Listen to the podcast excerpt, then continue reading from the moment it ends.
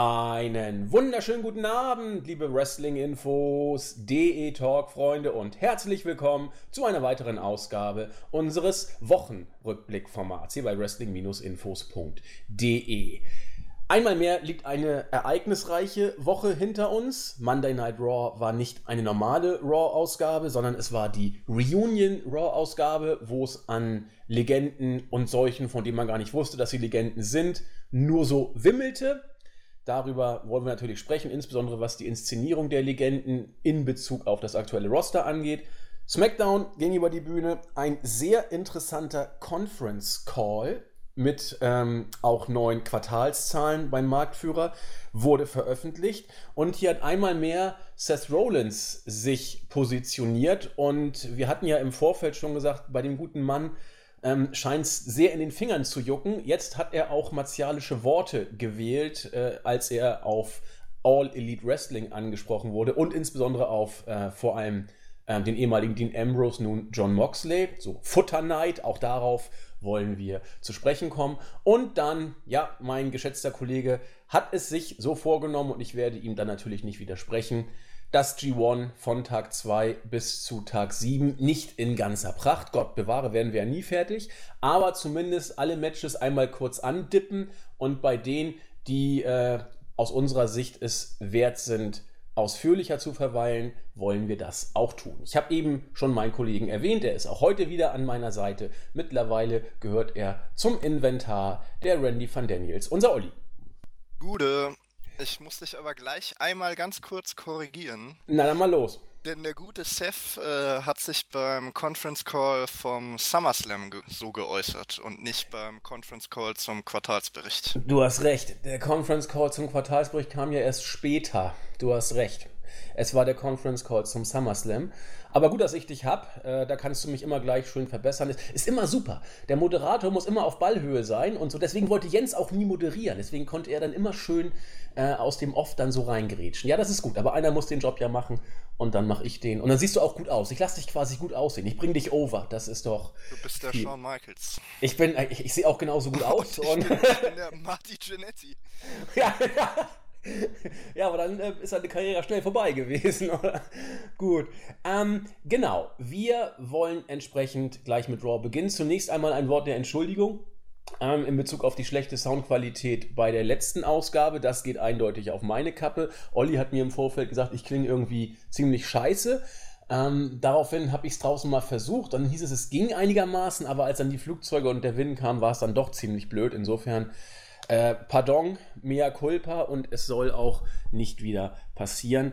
Und deswegen nehme ich jetzt bei, ja, wir haben ja auch, glaube ich, mittlerweile 33 Grad äh, drin auch auf und es ist deutlich kühler. Wie ist denn bei euch? Ihr habt doch deutlich mehr als 33, oder? Ja, ja. Also heute sind es äh, nur 38, gestern waren es 40.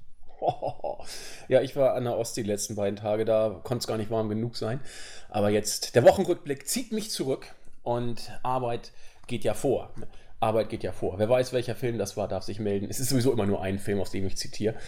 Ähm, gut, reden wir über die Monday Night Raw Reunion Show. Eine Show, in der es, wie ich schon sagte, vor Legenden nur so triefte. Einer hat wie auch immer diesen Bericht gemacht und ich weiß nicht, wie oft er den Satz bei uns im Teamchat geschrieben hat. Äh, der Satz lautet, habe ich schon erwähnt, dass ich diese Show hasse. Olli, wie oft hast du ihn geschrieben und warum fandest du die Show so schlecht? Einige Male werde ich ihn bestimmt geschrieben haben, aber nicht so oft, wie ich eigentlich wollte, weil ich leider äh, mit dem Zusammenfassen dieser Show so beschäftigt war, da ja mal wieder äh, mehr Zeit in Segmente statt in Matches investiert wurde.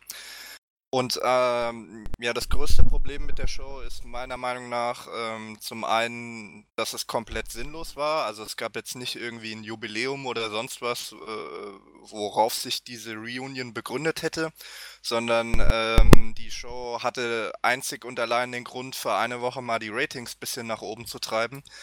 Und zum anderen habe ich halt das Problem, dass damit mal wieder keiner aus dem aktuellen Produkt gestärkt wurde. Denn letztendlich, und da werden wir im Laufe der Show auch äh, drauf zu sprechen kommen, ähm, war der gute Mick Foley mal wieder der einzige, quasi einen aktuellen Wrestler overgebracht hatte und diesbezüglich muss man Mick Foley auch mal wieder äh, hochloben lassen. Es ist quasi dieselbe Geschichte wie seit 25 Jahren. Mick Foley ist einer der selbstlosesten ähm, Menschen im Wrestling-Business, der sich immer wieder für andere Leute hinlegt und das im Grunde genommen auch als einzige Legende bei dieser Show getan hat. Man muss dazu auch noch erwähnen, dass er eigentlich gar keine richtige Ringfreigabe hatte. Also ein Match hätte er auf gar keinen Fall worken dürfen. So viel äh, ist mittlerweile auch durchgesickert. Ähm, es gab andere, die auch keine Ringfreigabe bekommen haben, aber die sich trotzdem nicht haben lumpen lassen, äh, sogar als Titelträger zu fungieren für kurze Zeit. Aber Foley hat äh, zum Beispiel, also ein anderes Beispiel ist Rikishi, der äh, das Stinky Face auch nicht zeigen durfte, weil er dafür die Ringfreigabe nicht bekommen hat. Und Foley durfte kein Match worken, das durfte er schon seit Ewigkeiten nicht mehr. Der Typ ist ja nur auch doch wirklich ziemlich körperlich äh, gezeichnet, um es mal vorsichtig zu sagen. Aber er war sich nicht zu schade, tatsächlich die Mandible Claw zu nehmen. Ähm, was jetzt, jetzt werdet ihr sagen, ah, das kann ja nicht so schlimm sein, da einfach mal so ein bisschen so, nee, ist es ja eigentlich auch nicht. Aber wer weiß, was da versicherungstechnisch alles passieren kann. Und Foley hat nicht nur andere Leute overgebracht, in diesem Fall den guten Bray Wyatt, sondern es war sogar ein gewisses gesundheitliches Risiko dabei, was das, was äh, Olli eben gerade sagte, nochmal unterstreicht, was Mick Foley eigentlich für, ein, ja, für eine Ausnahmeerscheinung in einem doch sonst von Testosteron gesteuerten Business ist, in Anführungszeichen. Fangen wir mal mit dem Beginn an, nämlich mit einer Person, die eigentlich gar nicht da sein sollte, nämlich John Cena. Er war im Vorfeld nicht nur nicht angekündigt, es hieß sogar, er werde definitiv nicht kommen, hat aber für äh, diese kurze, ja, dieses Segment äh, seine Hollywood-Dreharbeiten unterbrochen. Ich weiß gar nicht, ob er am neuesten Fast and Furious-Film gerade schon bei den Dreharbeiten drinsteckt. Weiß der Geier, müsste ich mal nachgucken. Aber er war da, er hat die Halle sofort äh, gehabt. Also als die ersten Töne seines Themes kamen, gab es nur Jubel und damit zeigt sich äh, der Trend, den äh, ich auch vor ein, zwei Jahren schon ausgemacht, gemeint, ausgemacht zu haben, sagen wir es mal so, dass äh, John Cena mittlerweile in diesen Legendenstatus kommt, wo er äh, immer bejubelt werden wird, weil er einfach äh, immer weniger zu sehen sein wird, immer berühmter wird beim Mainstream-Publikum abseits des Wrestlings und äh, jeder Auftritt mittlerweile was Besonderes ist. Also er ist mittlerweile da angekommen und er war auch genau der Richtige äh, für die Show. Ähm, ja, fand ich, fand ich insofern äh, gut, auch dass die Usos da ein bisschen rumgeeiert haben. Passte schon, Rikishi kam auch. Ähm, da habe ich jetzt gar nicht so viel zu melden gehabt. Ich meine, wer über Dawson und, und Wilder noch irgendwie glaubt, dass man da äh, was retten könnte und Devon Dudley dann als deren Verstärkung, ja, muss jeder für sich selbst äh, entscheiden. Aber hier, weiß ich nicht, Olli, kann man natürlich sehen, dass dieses Segment jetzt nicht dazu äh, äh, da war, ähm, auch das anschließende Match dann im, äh, im, im, Anschluss, also Usos äh, mit Rikishi gegen The Revival, wo äh, auch Devon Dudley war, ähm, dass hier die Legenden nicht dazu gebraucht wurden, um aktuell Leute overzubringen. Andererseits, es waren ja auch nur aktuell Leute, die ein äh, Match geworkt haben und die Legenden waren im Schlepptau. Hier habe ich eigentlich gar nicht viel zu kritisieren. Naja, also äh, ich fand den Auftritt von Cena ja, weil er dann auch die Usos quasi äh, den, den Doktor gefordert haben, also sein, sein altes Rapper-Gimmick quasi, und dann hat er ja äh, zwei Lines oder so gebracht. Das fand ich dann äh, etwas, äh, war ich etwas peinlich berührt. Also es hatte auf jeden Fall ähm, nicht den Impact den äh, seines Auftritts bei WrestleMania, wo er auch in seinem alten Gimmick zurückgekommen ist. Das war dann wirklich ganz cool. Hier fand ich es so ein bisschen peinlich. Äh, nebenbei bemerkt ähm, hat ja Cena auch in seinen Lines dann auf die Verhaftung von den Usos angespielt und der gute Jimmy wurde ja äh, in dieser Woche dann ein weiteres Mal verhaftet wegen Trunkenheit am Steuer, glaube ich, oder was hat er diesmal genommen, dass er verhaftet wurde? Ja, genau, Fahren mit einem ungesetzlichen Blutalkoholspiegel. Also da war der gute Jimmy ähm, mal wieder äh, besoffen am Steuer, ist dann insofern halt auch ein bisschen unglücklich, dass man sich erst am Montag darüber lustig gemacht hat und ein paar Tage später wird er wieder verhaftet. Aber ja, wenn man halt mal darüber hinweg sieht, äh, dass ich quasi den kurzen Rückfall von Cena in sein altes Gimmick ein bisschen peinlich fand, im Gegensatz zu seinem WrestleMania-Auftritt, war es insoweit ganz in Ordnung. Äh, Ray Dudley war natürlich nicht mit am Start, weil er ja bei Ring of Honor aktuell in einer äh, verantwortlichen Position ist.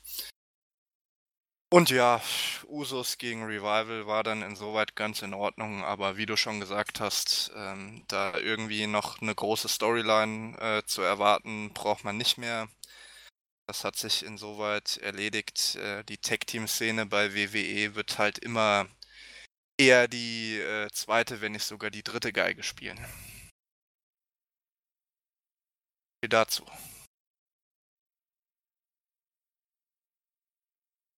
Und dann kommen wir auch schon zum nächsten Segment. Pa pardon, ich war, ich habe mich gerade gemutet und konnte gar nicht ja, reagieren. Ja, kein Problem. Ich wollte äh, schon fleißig überleiten zum, ja, du hast zum nächsten Segment. E elegant reagiert. Ich wollte noch ergänzen und dann wurde mir erst bewusst, als du weitergeredet hast, dass man mich gar nicht gehört hat, dass mir gar nicht so richtig bewusst ist, dass The Revival immer noch Champions sind. Also die werden so unter ferner Liefen eingesetzt haben aber immer noch den Titel. Es ist, und das passt auch zu deinem zweite und dritte Geige, so nach dem Motto, ne? Eher dritte mittlerweile, die Tag Team Division. Ja, schon seit, seit zwei Monaten Champions, aber viel mitkriegen ja. tut man davon nichts.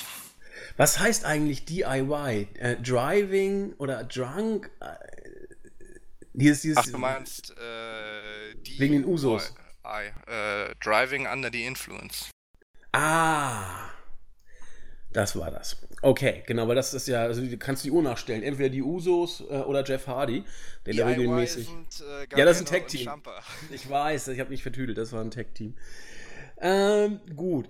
Ja, und dann äh, es war klar, wenn, und das, also ich, ich zum Beispiel gehört zu denen, die die Show super fanden, also ne, super, die sie gut fanden, weil man sich da einfach beömmeln konnte, wenn man denn will. Da sieht man die Alten, man weiß genau, was sie machen, es passiert auch, man kann schmunzeln, man kann sich auch drüber aufregen, weil es natürlich nichts nach vorne bringt, aber zumindest ist es mal was anderes als der 0815-Rotz. Das hat mich zumindest so ein bisschen unterhalten.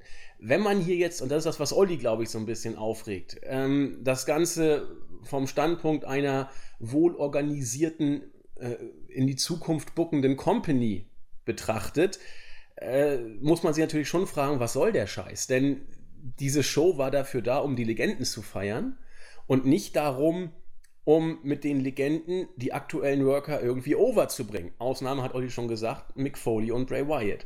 Ansonsten drehte sich's um die Legenden selbst, was man mal machen kann. Ich meine, 3,0 irgendwas Millionen Zuschauer ist, glaube ich, das höchste Rating des Jahres, muss man mal sagen. Das darf man gar nicht noch erzählen. Früher war das äh, eine Katastrophe. Mittlerweile war es, glaube ich, sogar ein paar, um ein paar 10.000 auch höher als die Ausgabe nach Mania. Die hatte 2,9 irgendwas Millionen und war damit erstmal eine der höchsten des Jahres.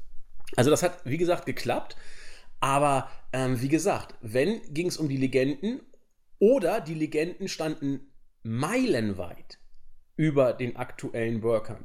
Ähm, beim nächsten Segment, ich meine, Alicia Fox gilt jetzt als Legende, muss man sich auch mal vorstellen. Ne? Also Alicia Fox, Caitlin, Tori Wilson, äh, Santino Marella. Seit wann ist denn Alicia Fox eine Legende? Habe ich da irgendwas verpasst? Hat sie irgendwie ihre Karriere beendet oder?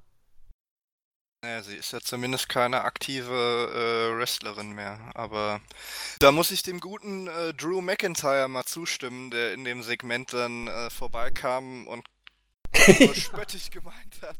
Äh, wenn das schon als Legenden zählen und dann ein bisschen ungläubig den Kopf geschüttelt hat und wieder gegangen ist. Und da muss ich dem guten Drew mal zustimmen. Also wenn das schon als Legende durchgeht, dann weiß ich auch nicht mehr. Ja, dass du McIntyre mal positiv erwähnst, ist ja auch äh, nicht der Standard, will ich mal. Nee, definitiv nicht. Deswegen, umso mehr sei das hier gewürdigt. Ähm, die 24-7-Geschichte, sei mir nicht böse, ich fand es teilweise putzig. Ich habe, also okay, dass der Boogeyman da in der Umkleidekabine rumläuft, dass Drake Maverick panische Angst kriegt, von mir aus dass er dann vor Schreck umfällt. Dann kommt Pat Patterson. Ich meine, er ist 78 Jahre alt. Äh, kann immer noch immerhin gut gehen, muss man ja sagen. Sieht auch für sein Alter immer noch relativ fit aus. Aber Er, er hat natürlich, welch Wunder, keine Ringfreigabe bekommen. Ach Gott, wen wundert das denn jetzt? Aber er sollte jetzt diesen Champion, diese Championship bekommen, kriegt also gerade noch hin, den Fuß auf Maverick zu stellen. Der war vor Zappeln so sehr damit beschäftigt, nicht die Schulter hochzukriegen, was saumäßig schwer ist, weil sie unten zu behalten beim Zappeln ist schwieriger, als sie über den Boden zu kriegen. Ein Ringrichter war da, hat das Ganze durchgezählt. Damit war dann tatsächlich Pat Patterson der älteste 24-7 Champion aller Zeiten. Und auch der älteste Champion überhaupt aller Zeiten. Stimmt, Älter überhaupt. war noch nie jemand. Überhaupt. Ich glaube, Briscoe ist auch, der ist ein bisschen jünger, aber 70. nicht. Genau. Da muss er noch ein bisschen, bisschen an sich arbeiten, bis er dieses Alter erreicht.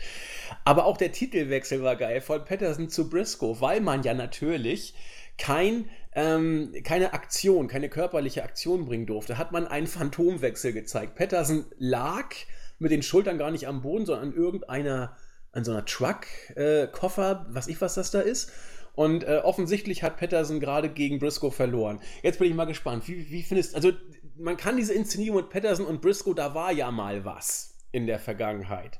Kann man ja so machen, aber äh, die Art und Weise und, und vielleicht möchtest du zu den Hintergründen ein bisschen was erzählen, was da mit Patterson und Briscoe war? Da war ja was. Ja, also das fand ich sogar, also die ganzen 24-7 Sachen waren ja dann später noch äh, zwei ähm, Allstars oder Legenden äh, mit Alondra Blaze und äh, Ted DiBiase. Die Sachen fand ich eigentlich alle ganz in Ordnung. Also ich meine, dafür ist der Titel letztlich da. Er ist ein Comedy-Titel und da kann man sowas auch mal bringen. Und gerade äh, Pat Patterson und äh, Jerry Briscoe ähm, oder Gerald äh, mit vollem Namen äh, fand ich da auch in Ordnung, weil die quasi an ihre ehemalige Zeit als äh, rechte Hände von Vince McMahon in der Attitude-Ära ähm, ähm, angeknüpft haben. Da sind sie ja quasi auch immer so ein bisschen in Comedy-Segmente gesteckt wurden und haben dann immer, ähm, keine Ahnung, so den, den Fall für Vince McMahon nehmen müssen. Wurden sie ja dann immer als die Stooges dargestellt und das wurde ja hier auch aufgegriffen, weil Pat Patterson dann äh, Briscoe noch hinterhergerufen hat nach dem Titelwechsel, ja, du bist ja nur ein Stooge und so fand ich das halt äh, in, in, in der Hinsicht fand ich das dann ganz in Ordnung, dass man das halt quasi bei dem Comedy-Titel gebracht hat. Äh, also da hatte ich jetzt nicht so das große Problem mit. Ähm, ja, aber ich finde es immer so blöd, so, so ein Phantomwechsel. Ich meine, jeder, also ich, mich hat nur interessiert, wie jetzt Pat Patterson irgendwie auf die Matte gelegt wird, ganz sanft, um gepinnt zu werden. Und diesen Moment haben sie mir geklaut, weil natürlich, weil er keine Ringfreigabe bekommen hatte. Geil fand ich das auch ähm, wir wissen jetzt, auch die Mädels können 24-7 Champion werden, denn Kelly Kelly hat das Ganze elegant gelöst. Die hat sogar Briscoe voll in den Bauch getreten und ihn dann auch gepinnt. Eher in, eher in die Weichteile. Ja, ich wollte es ein bisschen diplomatischer machen, also voll in den Sack getreten, kann man auch sagen, genau. Ähm, darauf kam dann der Pin, wo man sich jetzt auch fragen kann, meine Güte, Carmella, du Dominus, warum hast du nicht früher mal bei R-Truth zugeschlagen? Aber das kommt jetzt ja vielleicht später.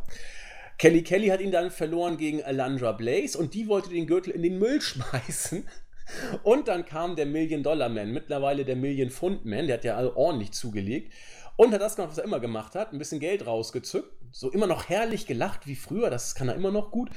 Mittlerweile auch mit einer teuren Brille, also ohne Brille kann er auch nicht mehr loslaufen. Schade, dass IRS nicht dabei war und hat dann den Gürtel gekauft. Ich weiß gar nicht, früher wurde mal noch die Ansage gemacht, man darf keine Gürtel kaufen. Nun geht es offensichtlich wieder beim 24-7. Und leider habe ich auch da kein Titelwechsel gesehen, weil er in einer Limousine wohl gepinnt wurde. Auch da gab es natürlich keine Ringfreigabe für äh, den Million-Dollar-Man. Und dann hat Artruth ihn wieder gehabt und ist mit der Frau von Drake Maverick weggefahren. Also sehe ich genau wie du, bis auf diese blöden Phantomwechsel, die ich so ein bisschen schade fand, weil ich es natürlich gerne gesehen hätte, weil ich wusste, sie werden nicht stattfinden. Fand ich diese Geschichte kurzweilig, war putzig und hat die Legenden ganz süß inszeniert. Mick Foley hat keinen Titel gekriegt, der musste hier andere Leute overbringen. Und ja, das war's. Ansonsten ja, ist. wie gesagt. Ja? Nee, ich fand halt auch gut, dass man dann halt dann auch immer einen flüssigen äh, Rückzug auf die Vergangenheit gemacht hat. Ja. Also bei, bei Patterson und Briscoe auf die Stooges-Vergangenheit, bei Alandra Blaze auf die Geschichte, als sie ähm, den Frauentitel der WWF bei, bei Nitro in die Mülltonne geworfen hat. Stimmt. Und Teddy Biasi, der mal die WWF Championship von Andre the Giant abgekauft hat, dann aber quasi aberkannt wurde. Und ich glaube, den Titelwechsel erkennt die WWE auch nicht mehr offiziell an. Nee, da, daraufhin gab es dann doch das äh, Turnier. Bei Oder Savage gewonnen hat. Genau, ne? das war WrestleMania, lass mich lügen. Vier oder fünf? Vier. Vier muss es gewesen sein. Weil fünf war, glaube ich. Oh, ne, muss ich nachgucken. Ich meine, vier war es aber, da bin ich mir 99% sicher. Und ich bin jetzt sicher, ob, ob fünf ähm, Hogan gegen Savage war. Das müsste ich. Müsste ich. Ich meine aber doch, weil sechs war dann Hogan ja, gegen Warrior. Genau. Fünf war Hogan Savage, sechs war Hogan gegen Warrior, sieben war. Weiß ich jetzt gar nicht. Was war da der Main Event bei WrestleMania 7? 7 war Slaughter gegen Hogan. Ah, Slaughter gegen Hogan. Und 8 war. Äh, nicht sagen, das kriege ich auch noch hin. 8 war. Nein, das gibt's doch gar nicht. Ähm, äh, nicht Macho Man gegen Flair. Äh, Hogan gegen Justice. Hogan gegen Justice. Korrekt.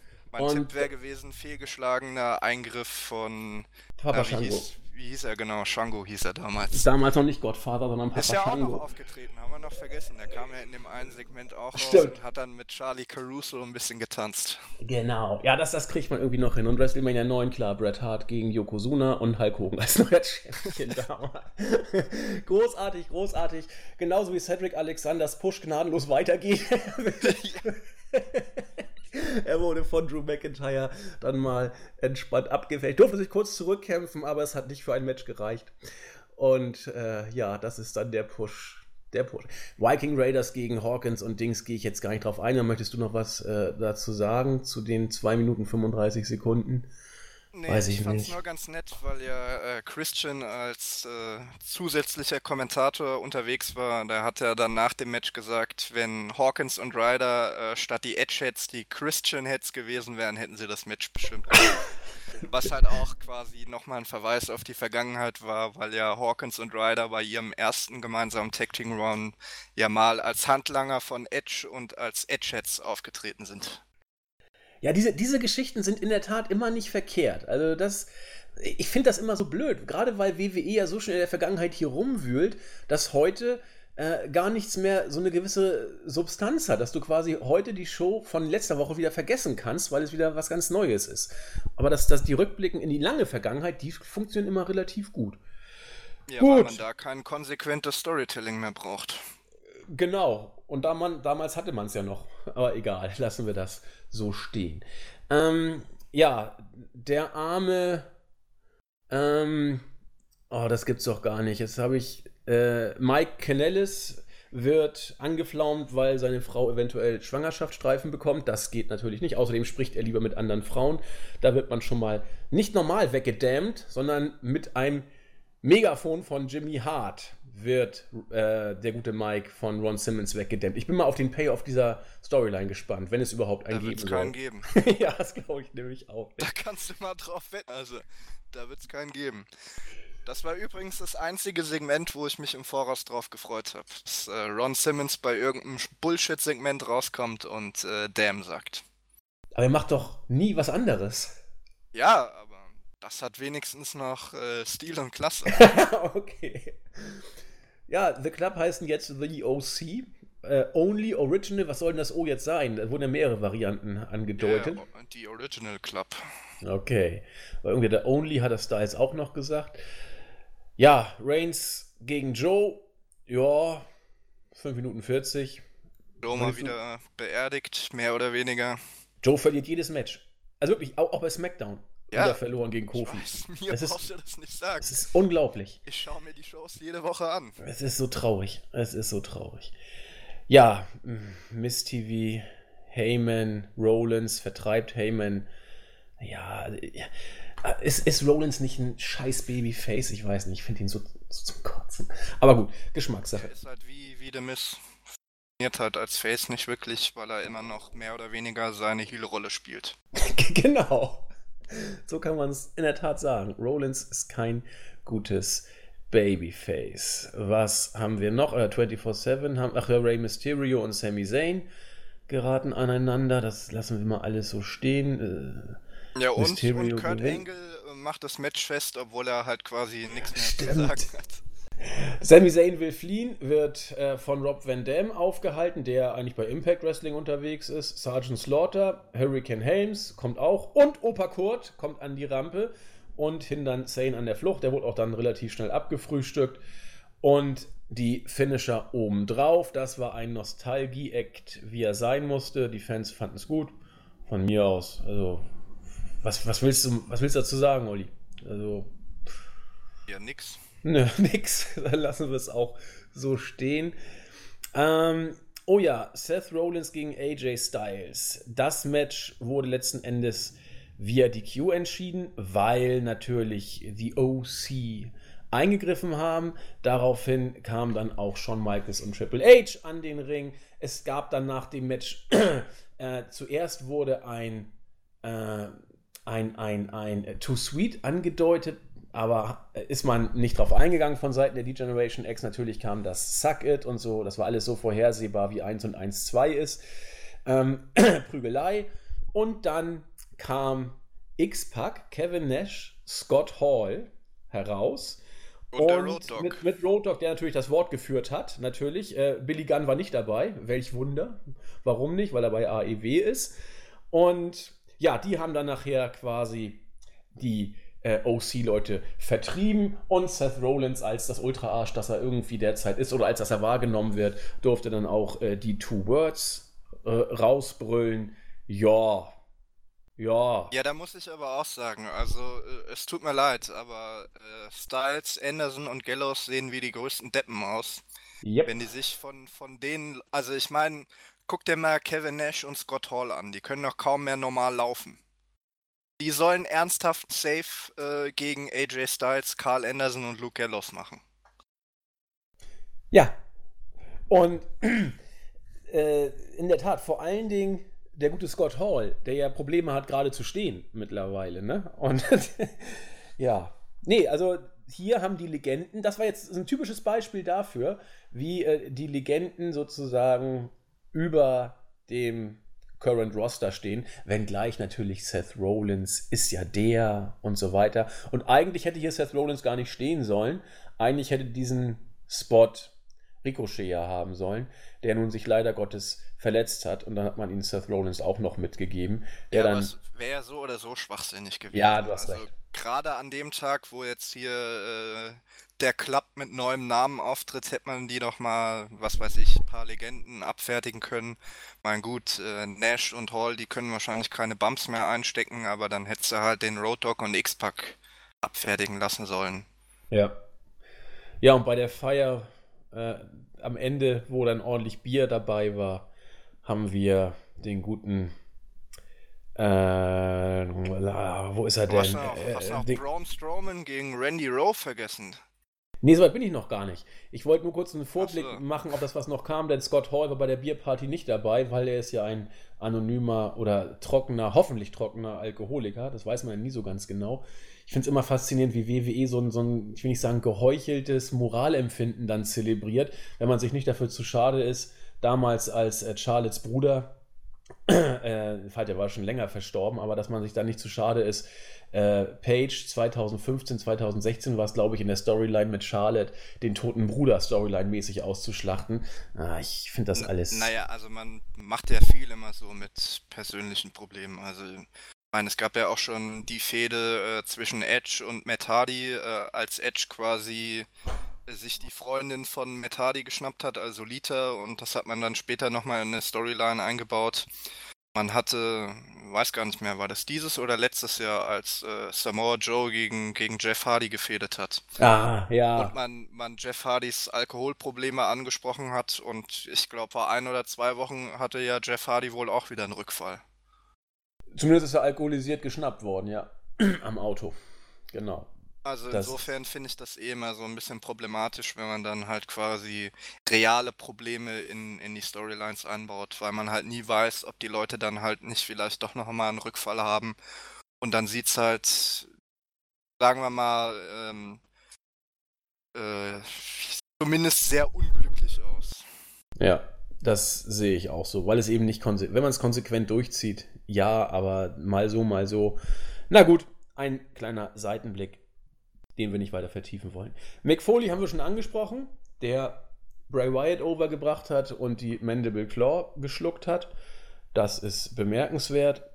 Ähm, ja, du hast es schon gesagt, Braun Strowman gewinnt gegen Randy Rowe. Wer ist denn das? Äh, kennt man den?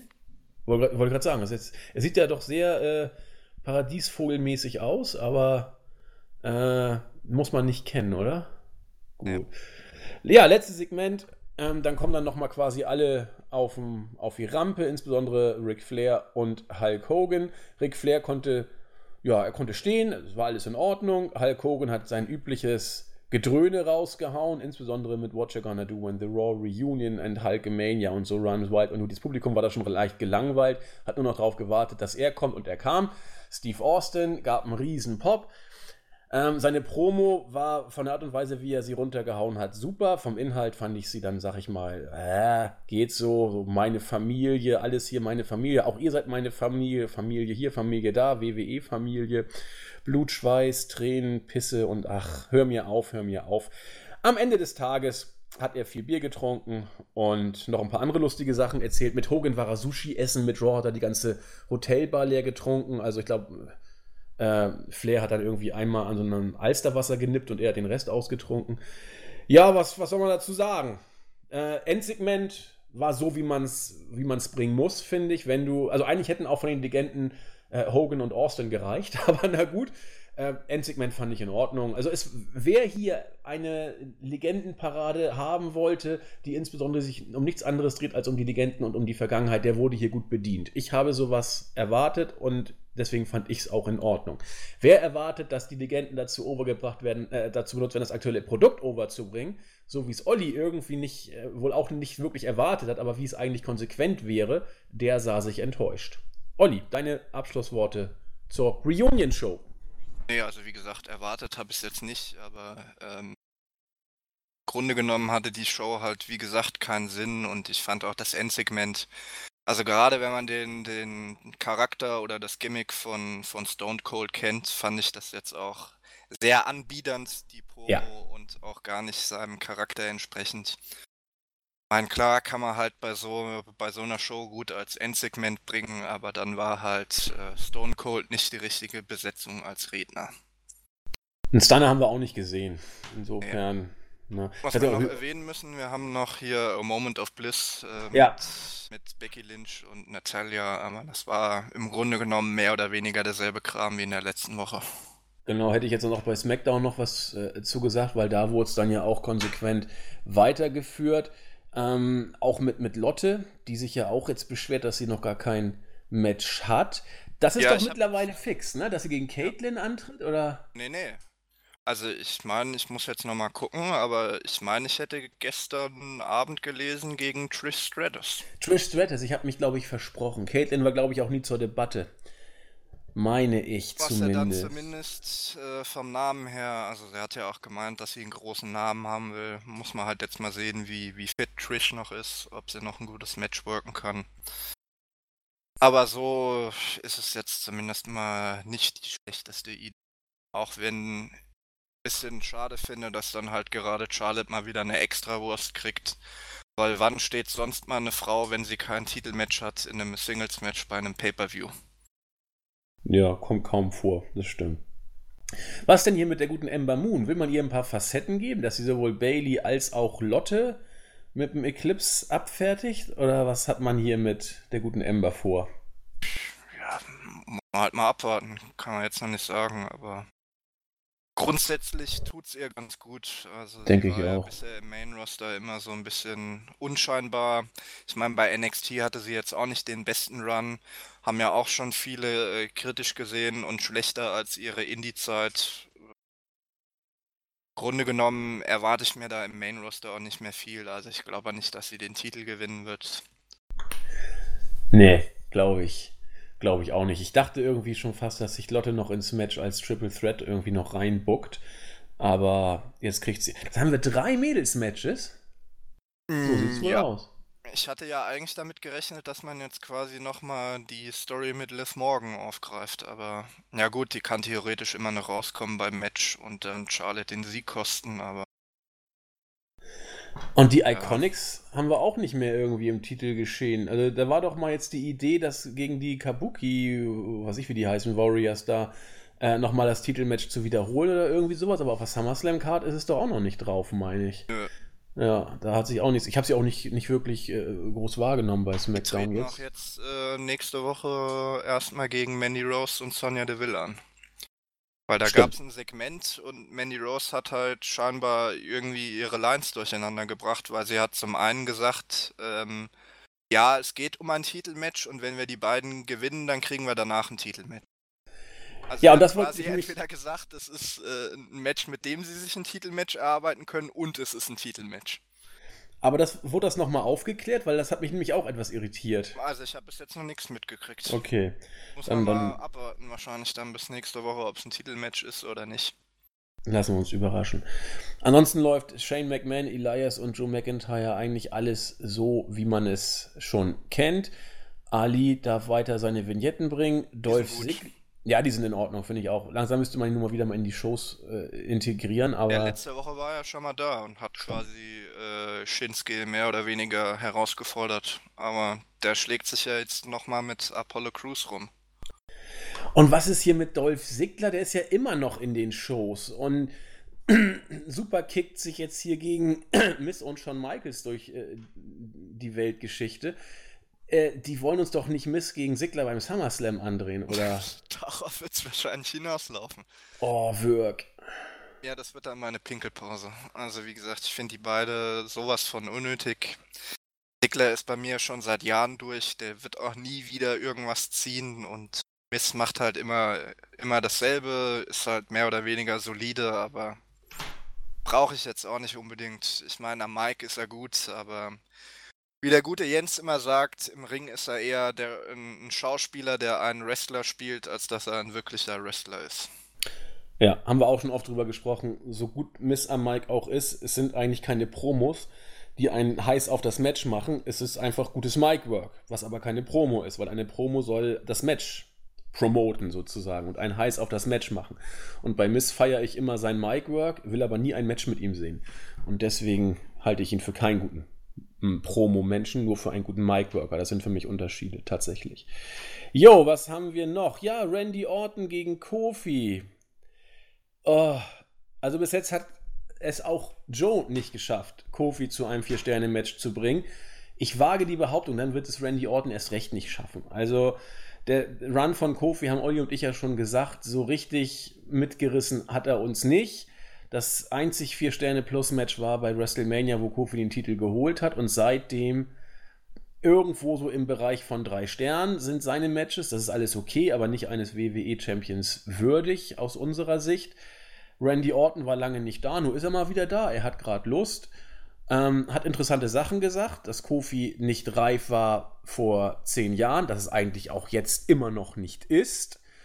Und ja, nun kommt es zu diesem Match beim SummerSlam und irgendwie, ich weiß nicht, wie ich sagen soll, ich habe auch da sogar keinen Bock drauf. Orton arbeitet langsam im Ring, viele finden es gut, ich nicht.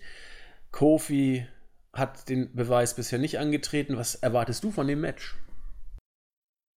Ja, auch nicht viel. Also ich fand es jetzt zumindest mal gut, dass man mehr oder weniger, also direkt hat man es jetzt nicht getan, aber indirekt hat man ja mit diesem Rückgriff auf das Jahr 2009 das damalige ähm, Match angesprochen, wo ja Orton so ein bisschen ausgetickt ist, weil Kingston, glaubt nach irgendeinem Move zu früh aufgestanden ist und dann hat er ihm ja ein AKO verpasst und hat dann im Ring so einen kleinen Ausraster gehabt und dreimal äh, Stupid in Richtung Kingston ähm, gerufen und damals war ja, waren ja auch so die Meldungen, dass Kingston schon damals Richtung äh, Main Event gepusht werden sollte, aber Orton dann quasi seinen Einfluss Backstage ausgenutzt hat, dass Kingston in der Midcard bleibt. Und das hat man jetzt halt damit mit der Promo so ein bisschen oder mit dem Segment so ein bisschen aufgegriffen.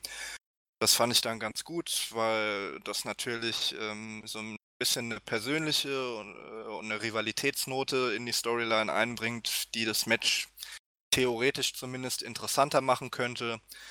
Aber wie du gesagt hast, also viel erwarten tue ich da nicht. Ich meine, wer mich kennt, weiß, dass ich ähm, früher ein, ein, großer Randy Orton-Fan äh, war und auch der Meinung bin, dass bis ins Jahr ja, 2010 und dann nochmal seine Fehde gegen, gegen Christian, die so mein 2012 gewesen sein müsste. Ähm, da war wirklich großartig, äh, ein großartiger Heel, der auch mit ähm, wenig Mitteln, also er hat ja nie einen spektakulären äh, Ringstil gehabt, aber da hat er ähm, wirklich äh, großartiges Heelwork an den Tag gelegt in seiner Legend Killer und in Age of Orton Zeit wo er halt auch wirklich mit ähm, relativ minimalistischem Stil ähm, viel aus seinen Matches gemacht hat und auch am Mic und, und sein ganzer Charakter war einfach klasse. Aber seit 2012, ja, lehnt er sich so ein bisschen zurück. Er ist ja, wie du auch schon gesagt hast, öfter mal nicht da und gutes Match liefert er quasi nur noch ab, wenn er mal richtig Bock hat.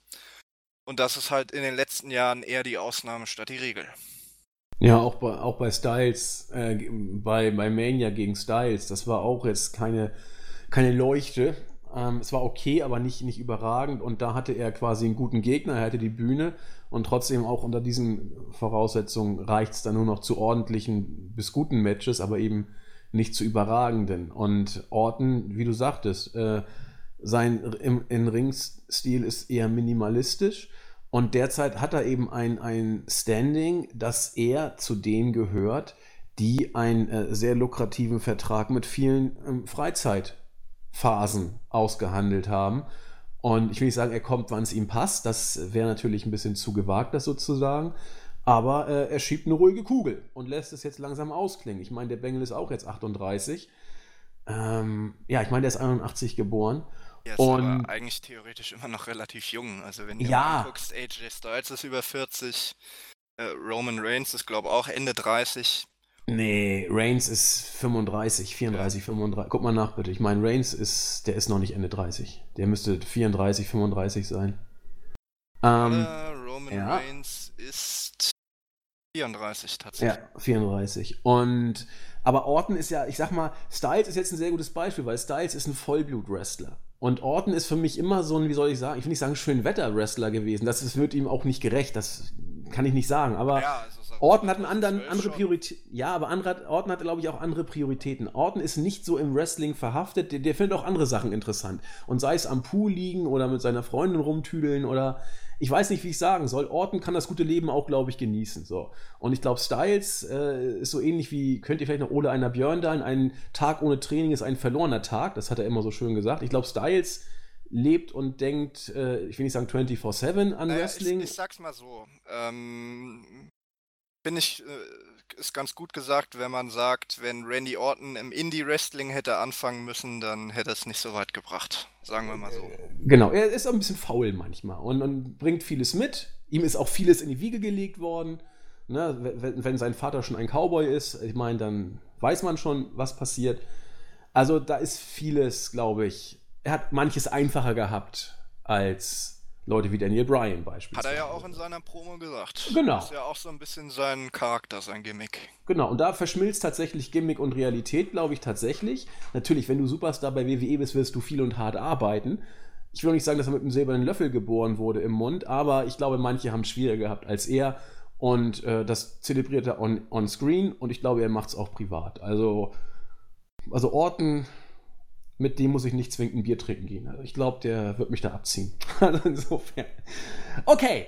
Ähm, ja, interessant. Finn Balor wird es tatsächlich wohl mit äh, Bray Wyatt zu tun bekommen. Viele fangen schon an zu sabbern. Ja, der Dämon, der Dämon. Ich denke, er wird kommen. Ähm, allein schon, weil es SummerSlam ist, weil es das Debüt von Wyatt ist und weil man da einfach so eine, wie soll ich sagen, effekthascherische, Materi effekthascherische Materialschlacht liefern möchte. Äh, schade nur, dass der Dämon dann verlieren wird. Ähm, wenn hier Balor als Dämon an den Ring kommt, dann wird das die erste Niederlage des Dämon sein. Denn Wyatt. Also, sicher bin ich mir da nicht. Meinst du? Also, wollen wir wetten? Also Bray Wyatt hat im Grunde genommen noch nie ein wichtiges Match gewonnen. Also außer einmal, als es zu spät war, wo er dann nochmal den Titel bekommen hat. Ja. Aber im Grunde war Wyatt auch immer, ist immer so eingesetzt worden wie Joe. Starker Charakter, gute Promos, aber immer derselbe Inhalt, aber dann jedes wichtige Match verkackt. Aber du kannst doch nicht wochenlang den Restart so äh, mit so viel. Also äh, zutrauen würde ich es ihnen. Also wie gesagt, ganz sicher bin ich mir da nicht, dass, dass Wyatt nicht doch verliert. Ja, oder Balor tritt nicht als Dämon an. Das wäre vielleicht auch noch eine äh, ne, ne Variante. also, tut mir leid. Wenn, wenn Wyatt bei diesem Match nicht gewinnt, dann kannst du das Ding schon wieder einpacken. Also dann, dann, dann, ist, dann ist der Wyatt-Charakter doch schon wieder erledigt. Oder nicht? Naja, wie gesagt, also ich rechne mir jetzt noch nicht äh, aus, dass er großartig besser als bei seinem letzten Run dargestellt wird. Und da hat er auch jedes wichtige Match verloren. Also, da, ich bin, also, nicht einen Gedanken habe ich jetzt daran verschwendet, dass Wyatt das Debütmatch verlieren könnte.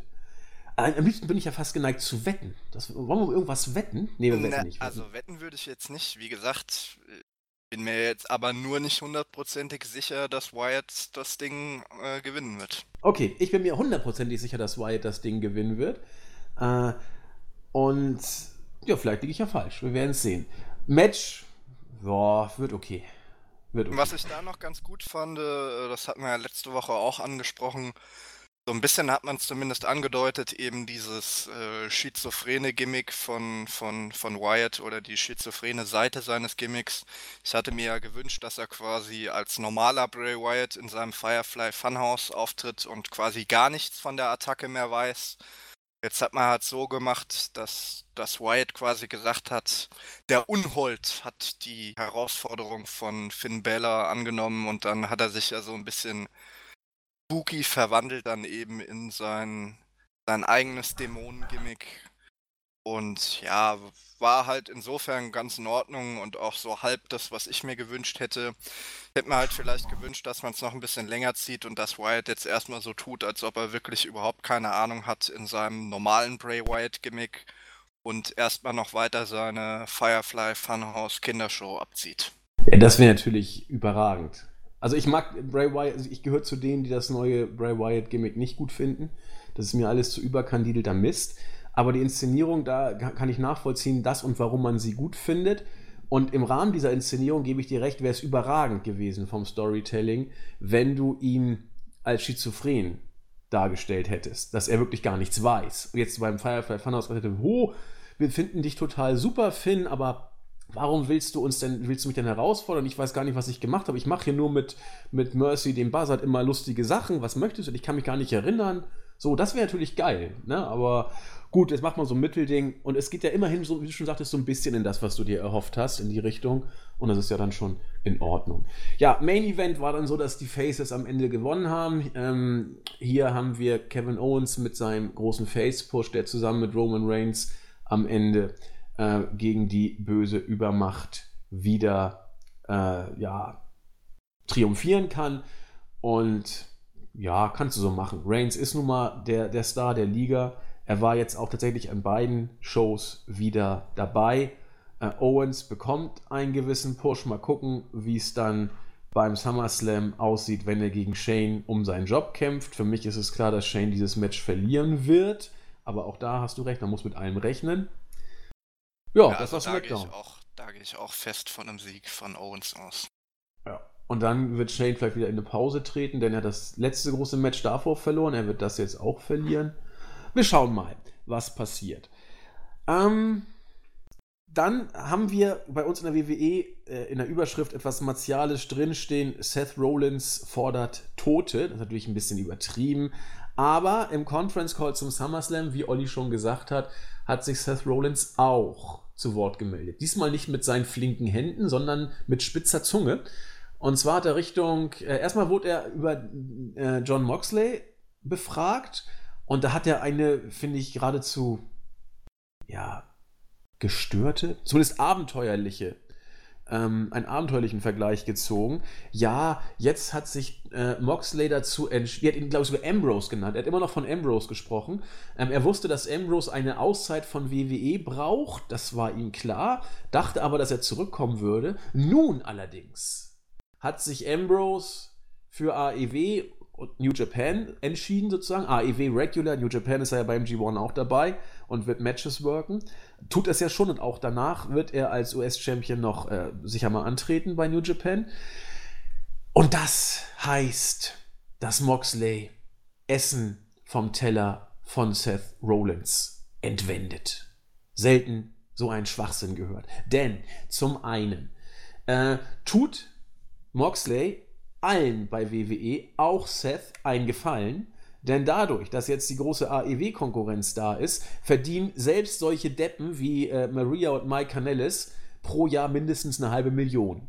Das heißt, Seth Rollins Schaden wird das sicherlich nicht werden, wenn jetzt Ambrose oder Moxley zu AEW geht, denn dann wird man sich auch um den guten Seth Rollins noch ein bisschen mehr bemühen und da werden wir nicht über eine halbe Million pro Jahr sprechen, da reden wir über ganz andere Beträge. Also äh, Rollins verdient sogar noch mehr Geld durch diese Aktion. Was mir danach, was mir auch so unglaublich auf den Sack geht an dieser Aussage, er klaut mir Essen von meinem Teller. Wir werden AEW töten. Knock, äh, knock dead oder irgendwie so hat er gesagt, war sein Wortlaut, habe vorhin nochmal nachgeguckt. Ähm, dieser, dieser, ich will nicht sagen Kadavergehorsam oder diese Identifikation mit der Company, für die man arbeitet. Wir werden AEW töten. Nein, Seth, wenn, dann wird WWE AEW töten. Und du bist nichts anderes als ein Rad im Getriebe der Maschinerie von WWE. Und äh, ist ja süß, dass du so naiv bist und sagst, ich bin ein Teil von WWE. Klar, das sagt jede Company ihren Mitarbeitern. Aber Seth, wenn du irgendwie jetzt ganz merkwürdige Sachen sagst, irgendwie so, keine Ahnung, das N-Wort in den Mund nimmst oder das F-Wort oder noch andere politisch unkorrekte Sachen sagst, dann fliegst du da so schnell raus, wie auch Hulk Hogan 2015 rausgeflogen ist. So, also äh, du bist Mitarbeiter einer Liga, du bist nicht diese Liga. Das geht mir schon wieder so auf den Sack. Und äh, ja, das war Rollins, der dann auch nicht diplomatisch gesagt hat, wir werden den Konkurrenzkampf annehmen, wir werden AEW einen heißen Kampf liefern und am Ende wollen wir mal gucken, wer der Stärkere ist. So wäre ja so diplomatisch. Nein, er möchte AEW sozusagen töten. Ja, kann man ja mal sagen. Martialisch ist er. Und äh, sagt viel darüber aus, dass es diesen Krieg AEW gegen WWE wohl tatsächlich von Seiten von WWE geben wird. Er ist angenommen, er wird ernst genommen und äh, er wird passieren. Oder wir sind ja schon mittendrin, kann man sagen, oder? Ja, also Vince McMahon hat sich ja auch im ähm, Conference Call zu dem Quartalsbericht geäußert, hat er da auch schon die eine oder andere Kampfansage in Richtung AEW gesendet und naja, also für mich ist das halt alles so ein bisschen Kinderkram und sorgt in meinen Augen auch wieder dafür, dass ähm, die Fanlager sehr aufgespalten wurden. Äh, ich hatte es ja auch schon mal vor ein paar Wochen gesagt und das war jetzt auch wieder bei uns auf der Startseite so, dass äh, einige, ähm, ja, wie soll ich sagen, äh, Hardcore-WWE-Fans dann gesagt haben, ja, wenn es euch nicht gefällt, dann schaut es ja einfach nicht und geht zu eurem tollen AEW und so. Und da muss ich halt jetzt auch nochmal wieder sagen, also äh, Kritik äh, muss äh, immer erlaubt sein und man könnte ja theoretisch konstruktiv äh, dagegen argumentieren, denn keiner hat ein Anrecht darauf, in, in einer Bubble ohne äh, Kritik zu leben. Und ähm, wie schon gesagt hat, diese Aufteilung in Fanlager gefällt mir halt sowieso nicht. Und ähm, da will ich jetzt auch nochmal auf ein, zwei Punkte eingehen, die ich dann auch auf der Startseite gesehen habe, die ich auch so überhaupt nicht teilen kann, äh, weil da in meinen Augen ähm, teilweise auch ganz schöner Mist erzählt wird. Also da wurden äh, Leute wie äh, Boogeyman, X-Pac, Devon und Hurricane als Legenden dann halt auch bezeichnet, also dass man halt den WWE-Sprech übernommen hat. Ähm, also da muss ich sagen, äh, Devon als Tag-Team-Wrestler, X-Pac vielleicht noch als DX-Mitglied und Hurricane als Kult-Comedy-Akt lasse ich mir ja noch irgendwie gefallen. Aber in, in welcher Welt soll beschön der Boogeyman ähm, eine Legende sein, weil er dann auch noch hochtrabend erzählt wurde, ja, in den USA, da feiert man seine Helden und Legenden und in Deutschland ist es ja ganz anders. Könnte man sich in Deutschland ja äh, äh eine Scheibe von abschneiden. Äh, dann, äh, dass AEW ja auch alte Säcke wie Jericho oder Goldust hat. Also muss ich sagen, tut mir leid. Jericho und Goldust, die haben in den letzten zwei Jahren immerhin noch vier Sterne plus Matches geworkt. Wenn ich mir jetzt die ganzen äh, äh, Konsorten anschaue, die bei der Raw Reunion aufgetreten sind, selbst ehemalige Stars wie der Taker, äh, Triple H oder Shawn Michaels, wann haben die denn ihr äh, letztes gutes Match geworkt? Doch nicht mehr in diesem Jahrzehnt. Oder gerade noch so am Anfang. Der Taker? Nur 2015 ja. gegen Lesnar. Ja, also. aber dann wird halt nur, damit man AEW kritisiert, erzählt, ja, die haben ja auch alte Säcke wie Jericho oder Goldust. Ja, die können aber zumindest noch worken. Und dann, was ich die schlimmste Aussage fand, ähm, dass WWE viel für das Business geleistet hat und Wrestling erst populär gemacht hat. Oh, oh, oh, oh. Also da muss ich sagen, da sollten sich einige vielleicht mal ein bisschen in die Historie einlesen, denn Wrestling war schon in der ersten Hälfte vom letzten Jahrhundert sehr populär und hat sehr große Zuschauerzahlen gezogen. Äh, Wrestling hat mit dem Territorium-System der NWA äh, jahrzehntelang gut funktioniert. Es gab sehr viele äh, Territorien, die regelmäßig ihre Hallen ausverkauft hatten, die sogar TV-Verträge hatten. Ähm, natürlich kann man sagen, dass mit Hogan in den, in den 80ern und dann später Austin und Rock in den 90ern, ähm, dass es quasi nochmal einen absoluten Popularitätsschub gab. Und da gab es auch in, in Sinne von ähm, Arena-Verkäufen, Ticketverkäufen absolute Rekordzahlen. Man sagt auch immer, Austin war der größte Draw der Geschichte, wenn man alles zusammenzählt, also Merchandise, ähm, Ticketverkäufe, Ratings, Pay-per-view-Buys. Und in Sachen von ähm, Zuschauerzahlen ist auch das Jahr 2000 mit äh, The Rock an der Spitze das erfolgreichste. Aber der gute Dave Meltzer und ähm, Matt Farmer haben mal eine Liste erstellt, die ähm, aufzählt, welche Wrestler als ähm, Main Event Wrestler ähm, in, auf Card standen, die mindestens 10.000 Zuschauer gezogen haben. Und da, da fängt die Liste schon im Jahr 1908 an. Also schon 1908 gab es Wrestling-Veranstaltungen, die mehr als 10.000 Zuschauer gezogen hat. Also kann man jetzt nicht davon sprechen, dass WWE äh, dafür verantwortlich ist, ähm, dass das Wrestling populär geworden ist, sondern viel eher kann man dafür, äh, kann man davon sprechen, dass WWE dafür verantwortlich ist, dass WWE selbst jahrzehntelang die einzige äh, populäre Wrestling-Promotion in Nordamerika war, weil man einfach sämtliche Konkurrenz aus dem Geschäft getrieben hat und getötet hat. So sieht es nämlich aus. Das ist ein Fakt. Da müssen wir gar nicht drüber sprechen, glaube ich. Aber das müssen die Kollegen vielleicht auch mal wissen, bevor sie irgendwas schreiben. Ne? Weil ja. dann ist es ja auch noch so, dass WWE dafür gesorgt hat, dass quasi nur noch die Marke WWE populär ist. Das ist ja auch ein Problem. Man hat ja quasi keine Stars mehr. Man pusht immer die Marke WWE, aber nicht mehr die, die Wrestler als Marke. Was ja dann auch ein großes Problem äh, für WWE selbst ist. Das ist ja das, was wir immer sagen. Das Booking ist mittlerweile so schlecht und inkonsequent, dass man eben keine Stars mehr aufbaut. Und das ist nun mal äh, berechtigte Kritik an WWE. Wie gesagt, da kann gerne jemand äh, konstruktiv gegen argumentieren, aber halt bitte nicht äh, solche Sachen erzählen wie WWE hätte das Wrestling populär gemacht. Ja. Weil das da, ist definitiv nicht der Fall. Da diskutieren wir auch gar nicht. jedem die Liste von Dave Meltzer schicken.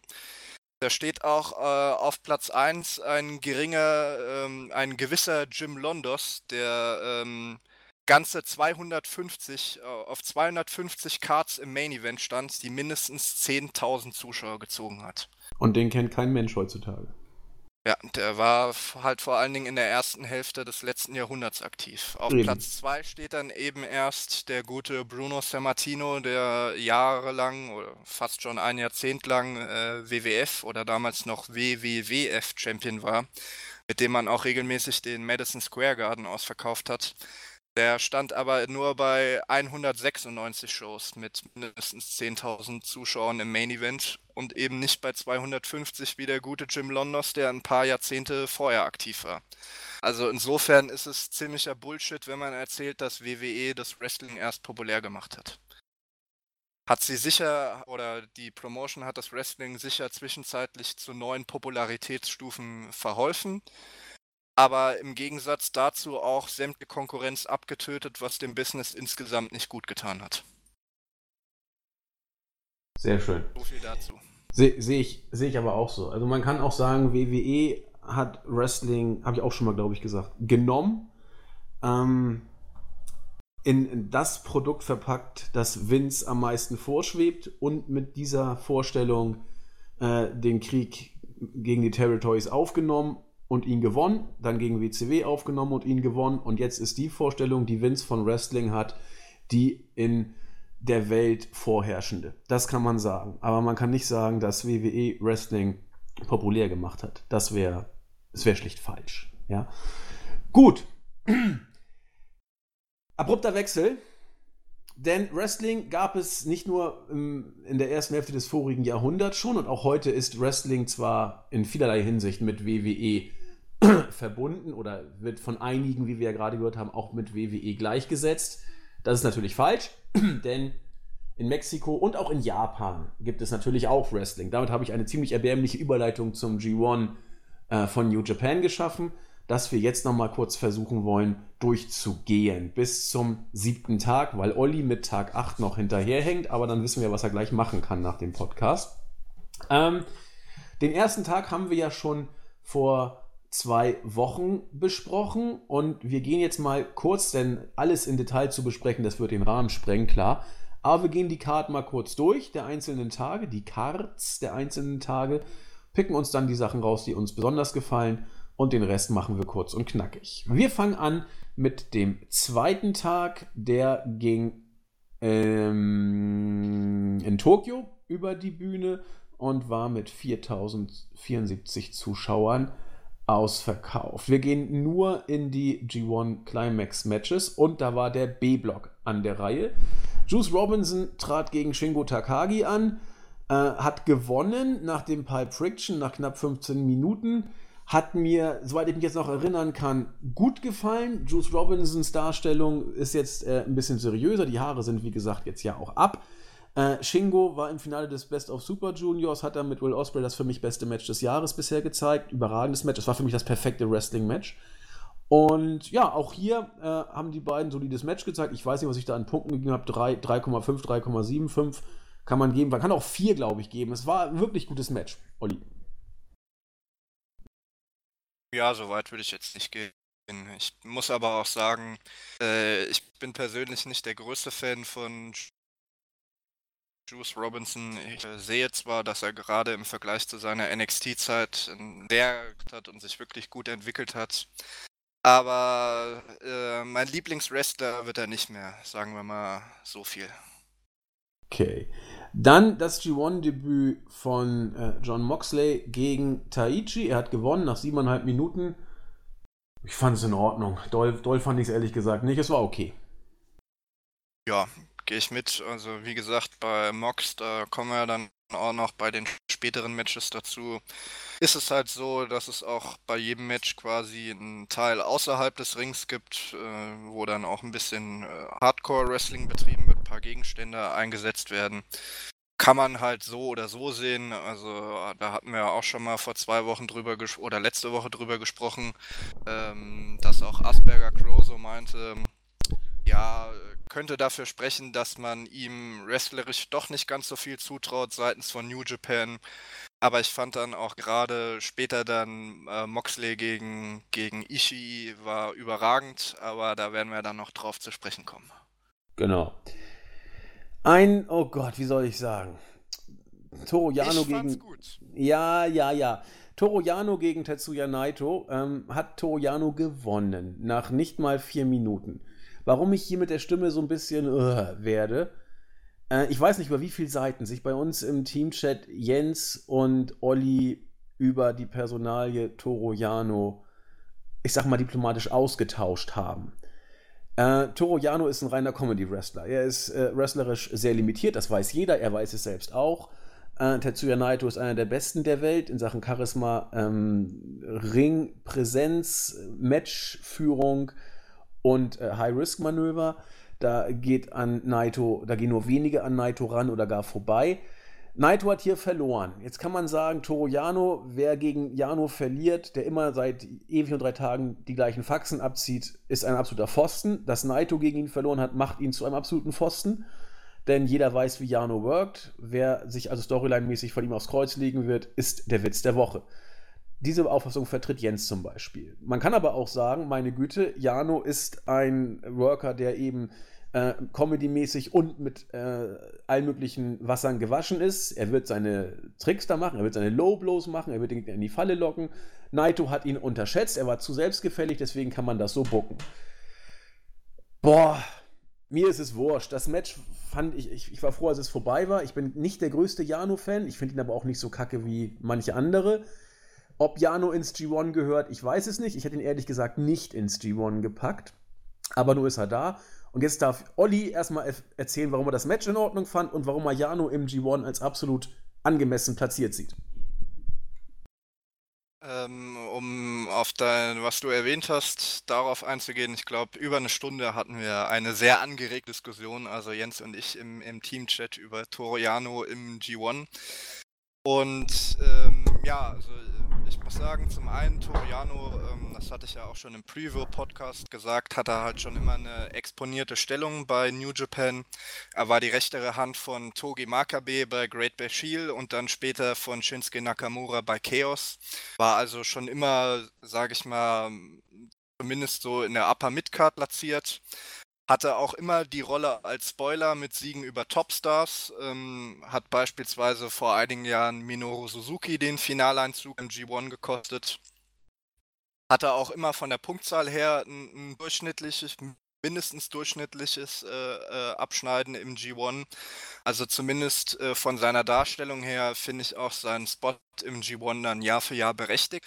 Darüber hinaus ist er bei den japanischen Fans einer der beliebtesten Fans und äh, New Japan hat nun mal keinen äh, so lukrativen TV-Deal wie die WWE.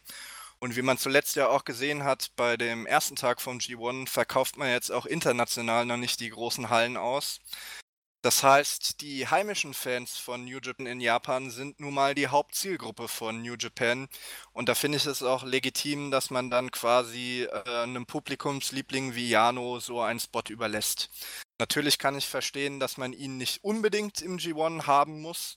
Aber ich sehe jetzt auch kein triftiges Argument, warum man ihn unbedingt nicht im G1 haben müsste, aus eben den genannten Gründen. Und dann speziell auf das Match bezogen, im ähm, Grunde kann ich insoweit zustimmen, dass Naito äh, schlecht aussehen würde, wenn jetzt Jano irgendwie das Match dominiert hätte. Aber ich fand, man hat eine sehr gute Match-Story erzählt, die auch gut begründet hat, warum Naito das Match verloren hat. Und zwar war Naito überheblich. Wir sprechen ja immer davon, wenn Naito sein Shirt nicht auszieht, dann äh, geht er von einem leichten Match aus und nimmt seinen Gegner auch nicht so ganz ernst. Und Naito wollte eben vor dem Match sein äh, Shirt nicht ausziehen. Daraufhin hat Jano, der sein Shirt schon ausgezogen hatte, äh, sein Shirt wieder angezogen und hat damit Naito provoziert. Und zwar so weit, dass Naito dann selbst äh, äh, mit Janos Mitteln das Match gewinnen wollte.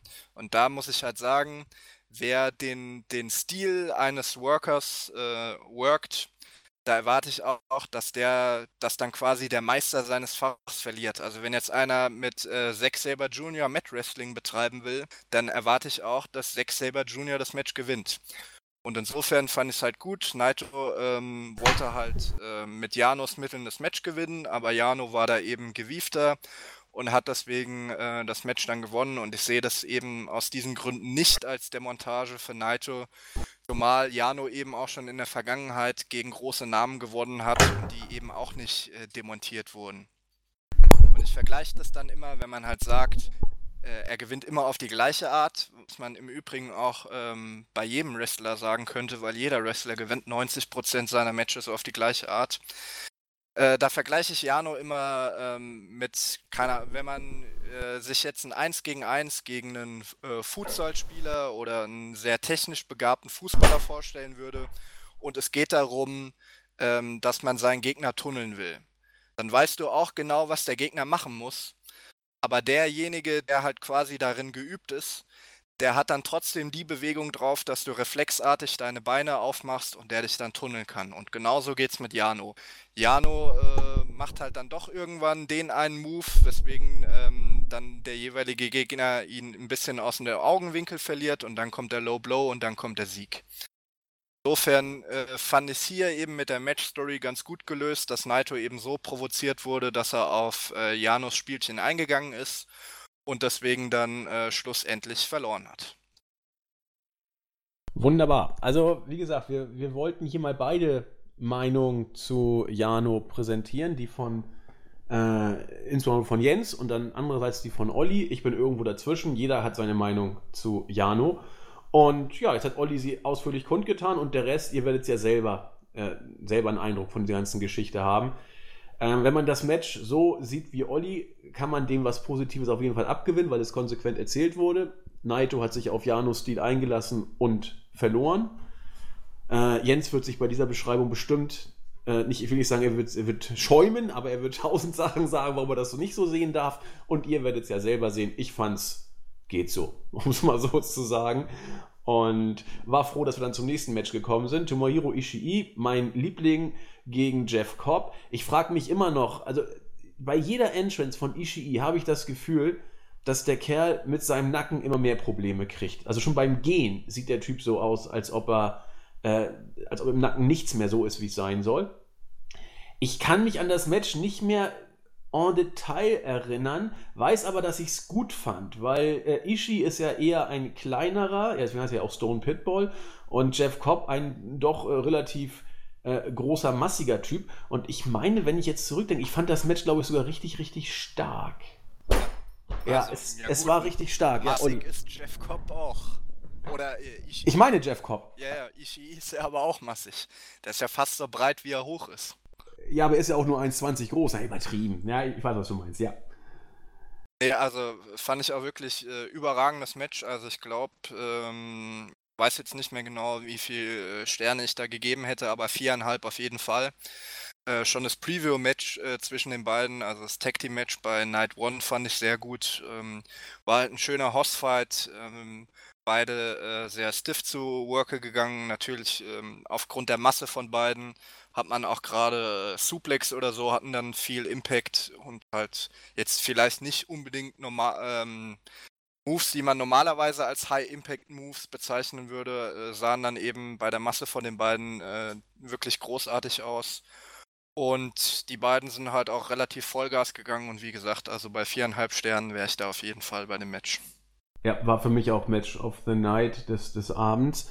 Ähm, Hiroko Goto gegen Jay White ähm, fand ich auch gut, ehrlich gesagt. Hat mir auch richtig gut gefallen. Goto sieht ja mittlerweile aus wie ein junger Gott. Wenn man sich mal den Goto von vor einem halben bis dreiviertel Jahr noch anguckt, da war deutlich mehr Masse, also nicht Muskel, sondern äh, Fett, hätte ich beinahe gesagt.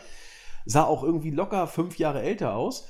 Hat äh, im Training mit Shibata, der muss ein unglaublicher Trainer sein, jetzt richtig abgespeckt. Auch die Storyline war, dass er jetzt zurückkommt. Ich glaube sogar gegen Jay White war das doch irgendwie Storyline-mäßig, oder? Habe ich irgendwas ver... Geht das nicht richtig auf die Reihe?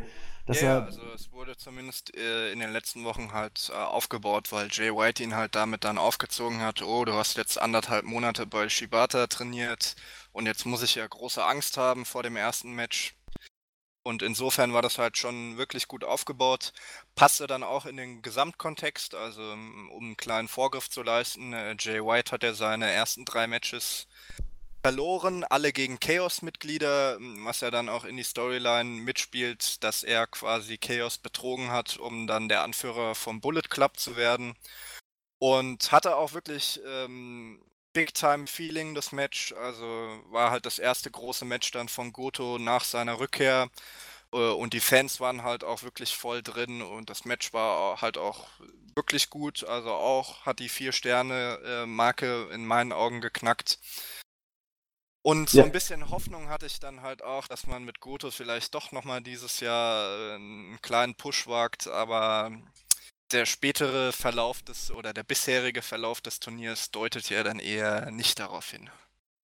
Bisher tatsächlich dann, oder mittlerweile muss man ja fast sagen, nicht mehr. Aber Goto, ich habe das erste Mal äh, ein Match von Goto gesehen bei Wrestle Kingdom im Jahr 2016. Ich möchte sogar, wenn ich mich recht erinnere, war es so gegen Naito damals. Und ich fand das Match nicht gut. Ich fand, äh, damals konnte ich mit Naito absolut nichts anfangen. Goto dachte ich, wie kann der Typ überhaupt bejubelt werden, dieser Specki, so nach dem Motto. Ähm, das war für mich, äh, ich habe Goto noch nie in so einer guten Form gesehen und ich habe auch selten so ein gutes Match von ihm gesehen. Ich weiß ja, der, der ist ja nur auch mittlerweile 40 Jahre alt und äh, hat das G1 ja auch schon mal gewonnen. Also der, der hat ja eine Vergangenheit. Schon über zehn Jahre her. Also er war ja immer so der, wo man gesagt hat, da hat man den Moment verpasst, ihn mal richtig ins Main Event zu pushen. Genau. Und man hofft halt immer, oder seine Fans hoffen halt immer, dass man es vielleicht doch nochmal macht, aber der Zug dürfte mittlerweile wohl abgefahren sein. Glaube ich auch. Dafür ist er mittlerweile eher so ein bisschen, ich will nicht sagen random, aber da sind andere im äh, Fokus. Kommen wir zum Tag 3. Das war wieder der A-Block, der von vielen, äh, mittlerweile auch deutlich von mir, als der bessere Block angesehen wird. Ging los mit Lance, Lance Archer, der gegen Bedluck Fale gewonnen hat. Äh, Lance Archer äh, worked bisher ein starkes Turnier, wurde auch zu Beginn unglaublich stark dargestellt. Hat hier, ähm, finde ich, aus Bedluck Fale auch ein ordentliches Match rausgeholt nach der EBD Claw, die Everybody Dice Claw. Ähm, ordentliches Match. Gehe ich mit. Also ich fand da auch schon das Preview-Match nicht schlecht. Also Preview-Tag-Team-Match. Ähm, Tag 2 dann. Und auch hier, ja, also ähm, man musste ja im Vorfeld befürchten, dass das somit das schlechteste Match im ganzen Turnier wird, aber ja gut, könnte im Endeffekt immer noch darauf hinauslaufen, weil halt die anderen alle so gut sind. Wobei gut, der eine oder andere wird sagen, halt Jano-Matches oder vielleicht auch Taichi dann doch nicht so gut. Aber ich fand, war wirklich ordentlich und äh, würde dem Ganzen auch so drei Sterne geben. Ja, ja, und das ist für Bad Luck Matches schon ordentlich. Es hat nicht mal Okada geschafft. Okada hat aus Bad Luck Fale diesmal nach Melzer nur 2,75 Sterne rausgeholt. Und äh, dann hat Archer sozusagen mehr rausgeholt als Okada. Dazu aber später mehr. Will Osprey gegen Sanada. Hier bin ich Opfer meiner Erwartungen geworden. Osprey hat gewonnen nach dem Stormbreaker, 17 Minuten auch. Und da sieht man auch schon, das Match war verdammt stark aber es war von der Zeit her nicht dazu angetan, ähm, sag ich mal, der, der Showstealer des Abends zu werden, wenngleich ich gerade auch sehe, der Main Event war auch nur 18,5 Minuten. Das Match war super. Es war richtig super. Aber ich weiß nicht warum. Irgendwas hat mir da gefehlt. Vielleicht war ich auch zu müde. Ich, ich kann es nicht genau sagen. Ähm, auf jeden Fall über vier Sterne. Aber ich wollte hier irgendwie mehr. Ich wollte die fünf. Ich kann es nicht anders beschreiben. Jetzt bin ich mal auf Olli gespannt, wie du es gesehen hast. Ja, gehe ich mit. Also der Ober absolute Kracher war es jetzt nicht. Also es war jetzt nicht äh, Will Osprey gegen, gegen Shingo vom äh, Best of the Super Juniors Finale. Ähm, aber wie du schon gesagt hast, auf jeden Fall über vier Sterne. Und äh, was ich hier auch wieder anmerken muss, was wir auch schon äh, vor zwei Wochen angesprochen haben, dass Sanada sich eben unglaublich gut auf seine Gegner anpassen kann und auch hier also ich muss sagen, äh, hier hat man jetzt nicht die ganz crazy Highspots gehabt, wie es Osprey halt vielleicht gegen, gegen äh, Juniors zeigt oder äh, wofür die Bugs bekannt sind. Aber äh, Sanada ist sehr gut den athletischen Stil von Osprey mitgegangen, ohne halt äh, Flippy Shit um des Flippy Shits Willens zu zeigen. Also ich fand, ähm, er ist halt wirklich Ospreys Stil ähm, sehr gut mitgegangen. Es gab auch einige äh, schöne Highfly-Spots, aber ohne dass es halt äh, zu überdreht war. Ja, genau. Okay, sind wir uns einig. Okada gegen Zack Saber Jr. Ich war sehr gespannt auf dieses Match äh, und ich fand's stark. Wir haben hier zwar nur zwölf Minuten gehabt und ich bin mir auch sicher, dass die beiden ein noch deutlich stärkeres Match abliefern können. Aber ich fand Technik und Matchgeschichte hier sehr schön, denn Zack Saber Jr. hat mit seinem Stil äh, Okada bearbeitet die Kommentatoren haben es auch richtig schön aufgebaut, so nach dem Motto, na, kriegt da äh, Okada jetzt hin? Es war ein Zack Saber-Match über weite Strecken. Okada hat einerseits versucht, Zack Sabers Stil, also Storyline-mäßig, mitzugehen, auch versucht, eigene Akzente zu setzen. Es blieb aber meines Erachtens im weitesten Sinne ein Zack Saber-Match und dass Okada es am Ende nach dem Rainmaker gewonnen hat, zeigt dann auch, äh, wie wichtig dieser Sieg ist, denn was Naito gegen Jano nicht geschafft hat, nämlich seinen Stil mitzugehen und zu gewinnen, hat Okada hier gegen Zack Saber Jr. geschafft. Denn wenn du gegen Zack Saber Jr. ein äh, technisches, äh, ich sag mal, Haltegriff-Match in Anführungszeichen works, verlierst du das eigentlich, weil da ist er unschlagbar. Hier hat Okada gewonnen und äh, technisch feine Klinge. Luft nach oben ist trotzdem. Äh, ich bin hier bei vier Sternen gewesen, Olli. Da stimmen wir einmal mehr überein. Also ich fand halt auch, ähm, war halt ein bisschen kurz, aber für die Matchzeit, die sie bekommen haben, haben sie es äh, gut gelöst. Und es spielte ja dann auch, weil du ja jetzt auch erwähnt hast, dass Okada quasi äh, Zack in seinem eigenen Stil besiegt hat. äh, spielt er dann auch so ein bisschen in eine übergeordnete äh, Storyline mit, dass halt Zack sehr überheblich war äh, oder quasi auch immer noch sehr überheblich ist. Chaos doch beide, ne? Nee, nee. Wo ist Zack Saber Jr. denn? Suzuki-Gun. Ach, Suzuki-Gun, ja, genau, Entschuldigung. Aber ähm, er hat ja auch äh, genau wie Naito die, die ersten Matches oder, oder auch Jay White die ersten Matches verloren und hat er dann immer schön im Backstage-Bereich so kleine äh, Wutanfälle gehabt, wo er dann auch die äh, das Werbeplakat von der Wand gerissen hat und äh, auf dem Boden äh, sich rumgerollt hat wie so ein Kleinkind, ähm, weil ja, er halt schön. quasi sehr, sehr überheblich war. Und die Story fand ich halt bisher gut erzählt. Und dann kann ich auch damit leben, dass Zack Saber Jr. quasi in seinem eigenen Stil äh, mal ein Match verliert, weil es eben sehr gut in die übergeordnete Storyline reingepasst hat. Ja, sind wir uns tatsächlich einig.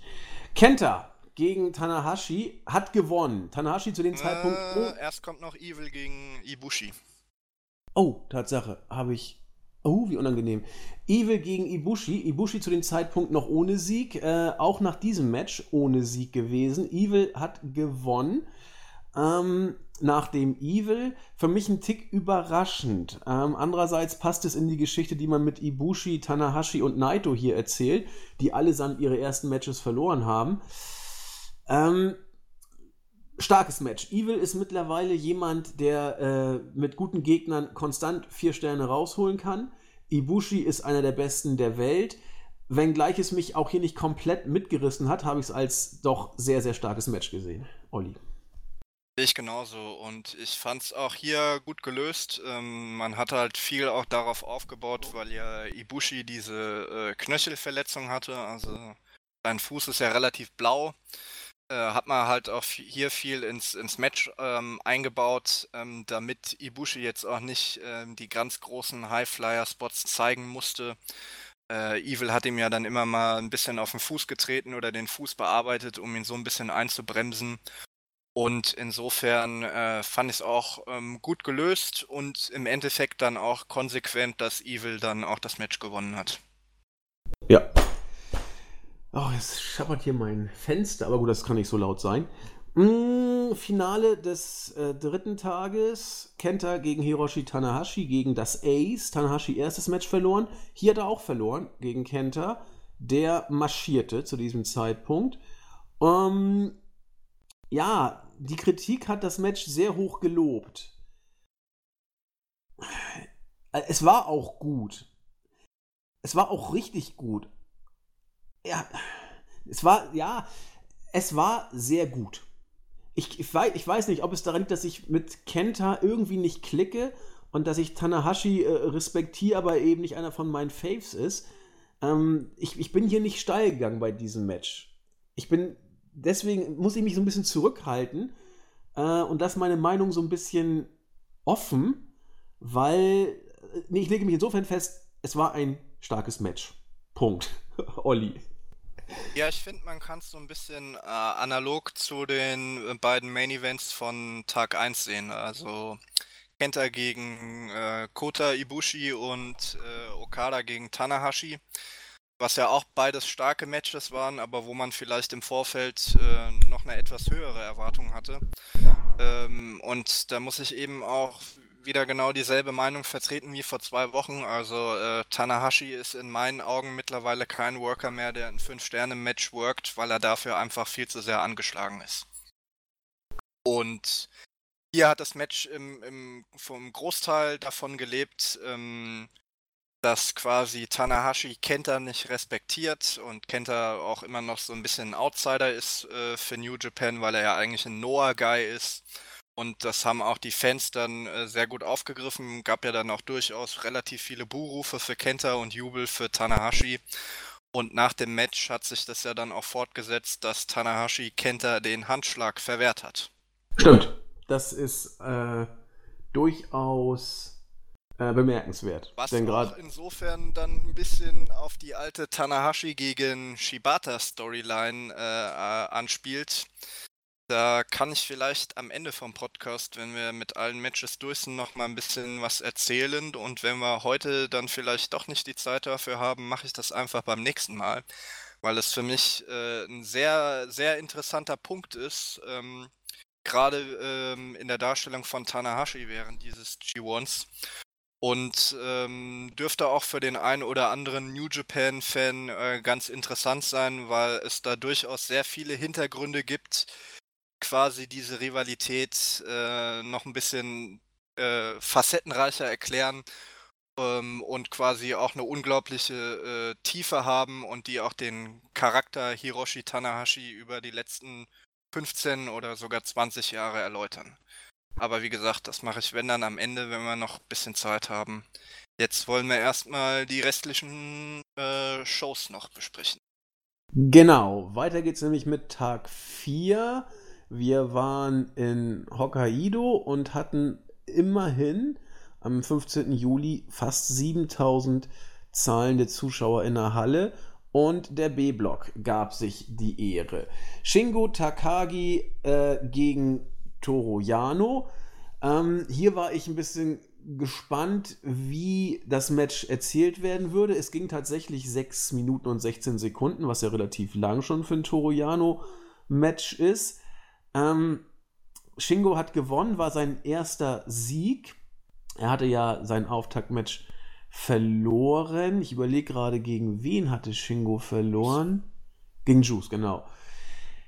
Ich habe gar keine konkreten Erinnerungen mehr an dieses Match. Olli, hilf mir mal. Ja, man hat äh, hier so ein bisschen äh, das Match von Jano gegen äh, Naito aufgegriffen. Also Jano hat halt auch mit denselben Mitteln versucht, äh, Shingo zu besiegen. Unter anderem halt eben mit diesem äh, Shirt über, über den Kopf ziehen.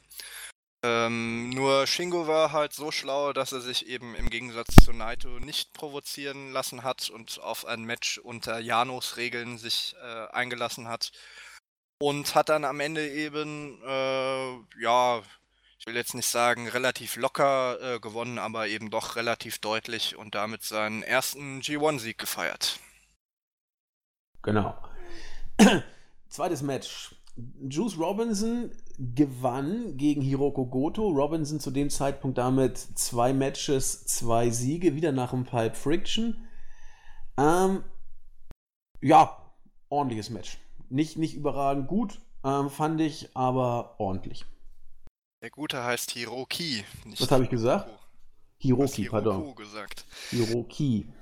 Ja, da muss ich halt wieder dasselbe sagen wie, wie bei Tag 2. Also war solide, aber ich bin eben nicht der größte Juice Robinson-Fan und werde mit ihm auch wahrscheinlich nie äh, warm werden.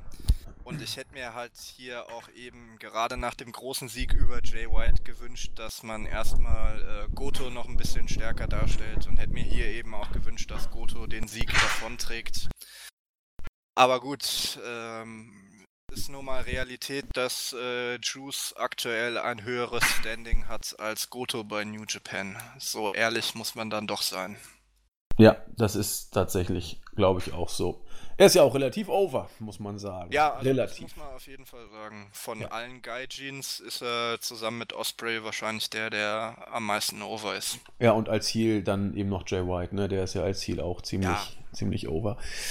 Ähm, Gespannt war ich, sehr gespannt auf John Moxley gegen Jeff Cobb. Moxley hat gewonnen mit seinem ähm, DDT. Neun Minuten. Ich will nicht sagen, ich war enttäuscht, aber äh, diplomatisch, es blieb etwas hinter, meinem, äh, hinter meinen Erwartungen zurück. Es war viel Gebrawle, es war auch viel außerhalb des Rings, aber mir fehlte was und mir fehlte sogar ein bisschen mehr. Olli. Also ich fand es zumindest eine Steigerung gegenüber dem Match gegen Taichi. Ja, okay, das ist ja nicht klar. so viel kann man schon mal sagen. Ähm, da war halt dann auch wieder das Problem, was wir ja schon angesprochen hatten. In, in jedem Mox-Match gibt es quasi einen Teil des Matches, der außerhalb des Rings stattfindet, wo man sich so ein bisschen außerhalb des Rings mit Gegenständen bearbeitet oder durch die Zuschauerränge brawlt. Und äh, dann war halt angesichts der relativ kurzen Matchzeit nicht mehr so viel drin. So ehrlich muss man dann halt schon sein, aber ich fand es jetzt auch nicht so schlecht. Nee, schlecht fand ich es auch nicht, aber ich habe, also gerade bei Mox gegen Cobb, dachte ich, könnte richtig was kommen, aber kam nicht so. Also dreieinhalb, drei, ja, dreieinhalb würde ich hier schon geben, ja. aber, aber da wollte ich eigentlich schon die vier ge geplättet sehen, aber da war ich dann vielleicht auch zu optimistisch. Naja gut, die beiden Main Events gingen dann halt relativ lang. Ja, da und hat man die hier relativ kurz das Match gehalten. Hast recht. Ähm, der Co-Main Event, wenn man es denn so nennen möchte, Tomohiro Ishii gegen Jay White. War ich sehr gespannt zu diesem Zeitpunkt. Ich habe irgendwie mir gedacht, dass Ishii das Match gewinnen könnte, weil äh, die Darstellung von White irgendwie haben die Kommentatoren mit zu oft betont, dass er im letzten Jahr so überragend war und gegen Tanahashi und gegen Okada gewonnen hat und jetzt irgendwie so überheblich und so. Ah, mal gucken, was hier passiert. Ich fand das Match richtig, richtig stark. Äh, natürlich bin ich immer, wenn Ishii drin ist, persönlich involviert. Ähm, trotzdem fand ich die Matchgeschichte, die sie erzählt haben, wieder richtig gut und auch wie sie es umgesetzt haben. Jay White hat einen eigenen Stil im Ring. Das, äh, es, ist, es ist nicht der wrestlerisch spektakulärste, um es mal positiv zu sagen. Aber die Matchgeschichte, die hier war, hat mir sehr, sehr gut gefallen. Und ähm, letzten Endes, wie, wie Ishii mit Jay White gearbeitet hat, wie er ihn bearbeitet hat und am Ende auch äh, nach dem Fallstyle Brainbuster gewonnen hat, hat natürlich, will ich sagen, mag out, das nicht, aber hat mich persönlich gefreut und die Qualität des Matches war auch super. Ishii liefert mal wieder nur vier Sterne Matches plus ab. Äh, vier, ein Viertel habe ich, glaube ich, gegeben. Olli. Ja, definitiv. Sehr starkes Match. Ich würde vielleicht sogar auf viereinhalb gehen. Und ähm, man kann von Jay White halten, was man will, aber er ist mittlerweile eben auch in der Lage, vier Sterne plus Matches natürlich mit dem entsprechenden Gegner äh, zu worken. Und genau das hat er hier eben getan. Dazu gab es eben noch viel Flavor durch die ja, Vergangenheit von, von Jay White bei Chaos und eben die übergeordnete Storyline, dass jetzt äh, Jay White in den ersten Tagen erstmal gegen alle Chaos-Mitglieder angetreten ist und gegen alle verloren hat, obwohl er zusammen mit Gedo sich eigentlich jedes Mal zum Sieg betrügen wollte. Ja. Aber ich fand es äh, auch gut ge gelöst, dass man Jay White äh, während des Matches auch durchaus mal stark äh, dargestellt hat. Also ich glaube, er hat ja auch einen Suplex oder so gegen Ishii gezeigt was ja bei seiner Statur dann in Japan auch für einen großen Pop sorgt. Dass jemand mit seiner Statur einen wie Ishii, der keine Ahnung wie viel Kilo äh, schwerer ist, ähm, dann eben doch heben und äh, einen Suplex verpassen kann. Ist Ishii wirklich so viel schwerer als White? Bin ich mir gar nicht so sicher. Würde ich schon Müs sagen. Müssen wir mal nachgucken. Ja gut, die ah. offiziellen Angaben sind halt immer so ein bisschen ja, weiß man halt nicht, ob die der Wahrheit entsprechen. Also laut offiziellen Angaben wiegt Jay White 100 Kilo und ah, Ishii wiegt auch 100 Kilo. Wollte ich gerade sagen, der, der kann doch nicht viel mehr wiegen. White ist ja nur auch relativ groß und nur auch kein, kein totales Hemd. Der hat ja auch ein bisschen Muskelmasse aufgebaut. Ja gut, White ist halt 15 cm größer. Äh, genau. Da ist das halt... Okay. Nee, also Aber ganz, sagen ganz wir mal, von der Masse her ist halt Ishii schon Eine deutlich Kante, ja breiter als Jay White. Das Kompaktpaket sozusagen, ja. Ähm, und dann der Main Event, da bin ich immer noch nicht so ganz sicher, was ich davon halten soll. Taichi gegen Naito. Taichi hatte noch kein Match gewonnen, Naito hatte vorher gegen Jano verloren. Und ich habe mir irgendwie gedacht, dass Naito wieder verlieren könnte. Und so kam es auch. Taichi hat gewonnen. Das Match war, ja, wenn man will, es war gut erzählt, aber es war eben ein Taichi-Match. Da wurde dann 50.000 Mal dieser Stahlhandschuh oder was das da ist, äh, angeteased. Am Ende ging er auch tatsächlich dann durch. Naito hat vieles versucht, hier äh, aus Taichi was rauszuholen. Stellenweise ist es gelungen. Im Großen und Ganzen war es okay, aber eher schwach als gut für mich. Also ich habe es besser gesehen. Ich fand, okay. Äh, dass Naito hier wirklich einen sehr guten Job äh, geleistet hat und äh, Taichi auch bisher zu seinem besten Singles-Match. Also meiner Meinung nach war das das beste Singles-Match von Taichi in seiner bisherigen Karriere und auch durchaus auf einem guten Niveau. Also weiß nicht, ob ich die äh, vier Sterne zücken würde, aber dreieinhalb war es für mich auf jeden Fall. Und gut, am Ende kann man halt immer äh, sagen, gab es halt relativ viele Eingriffe, aber auch da muss ich halt sagen, Naito muss man halt äh, ein bisschen schützen.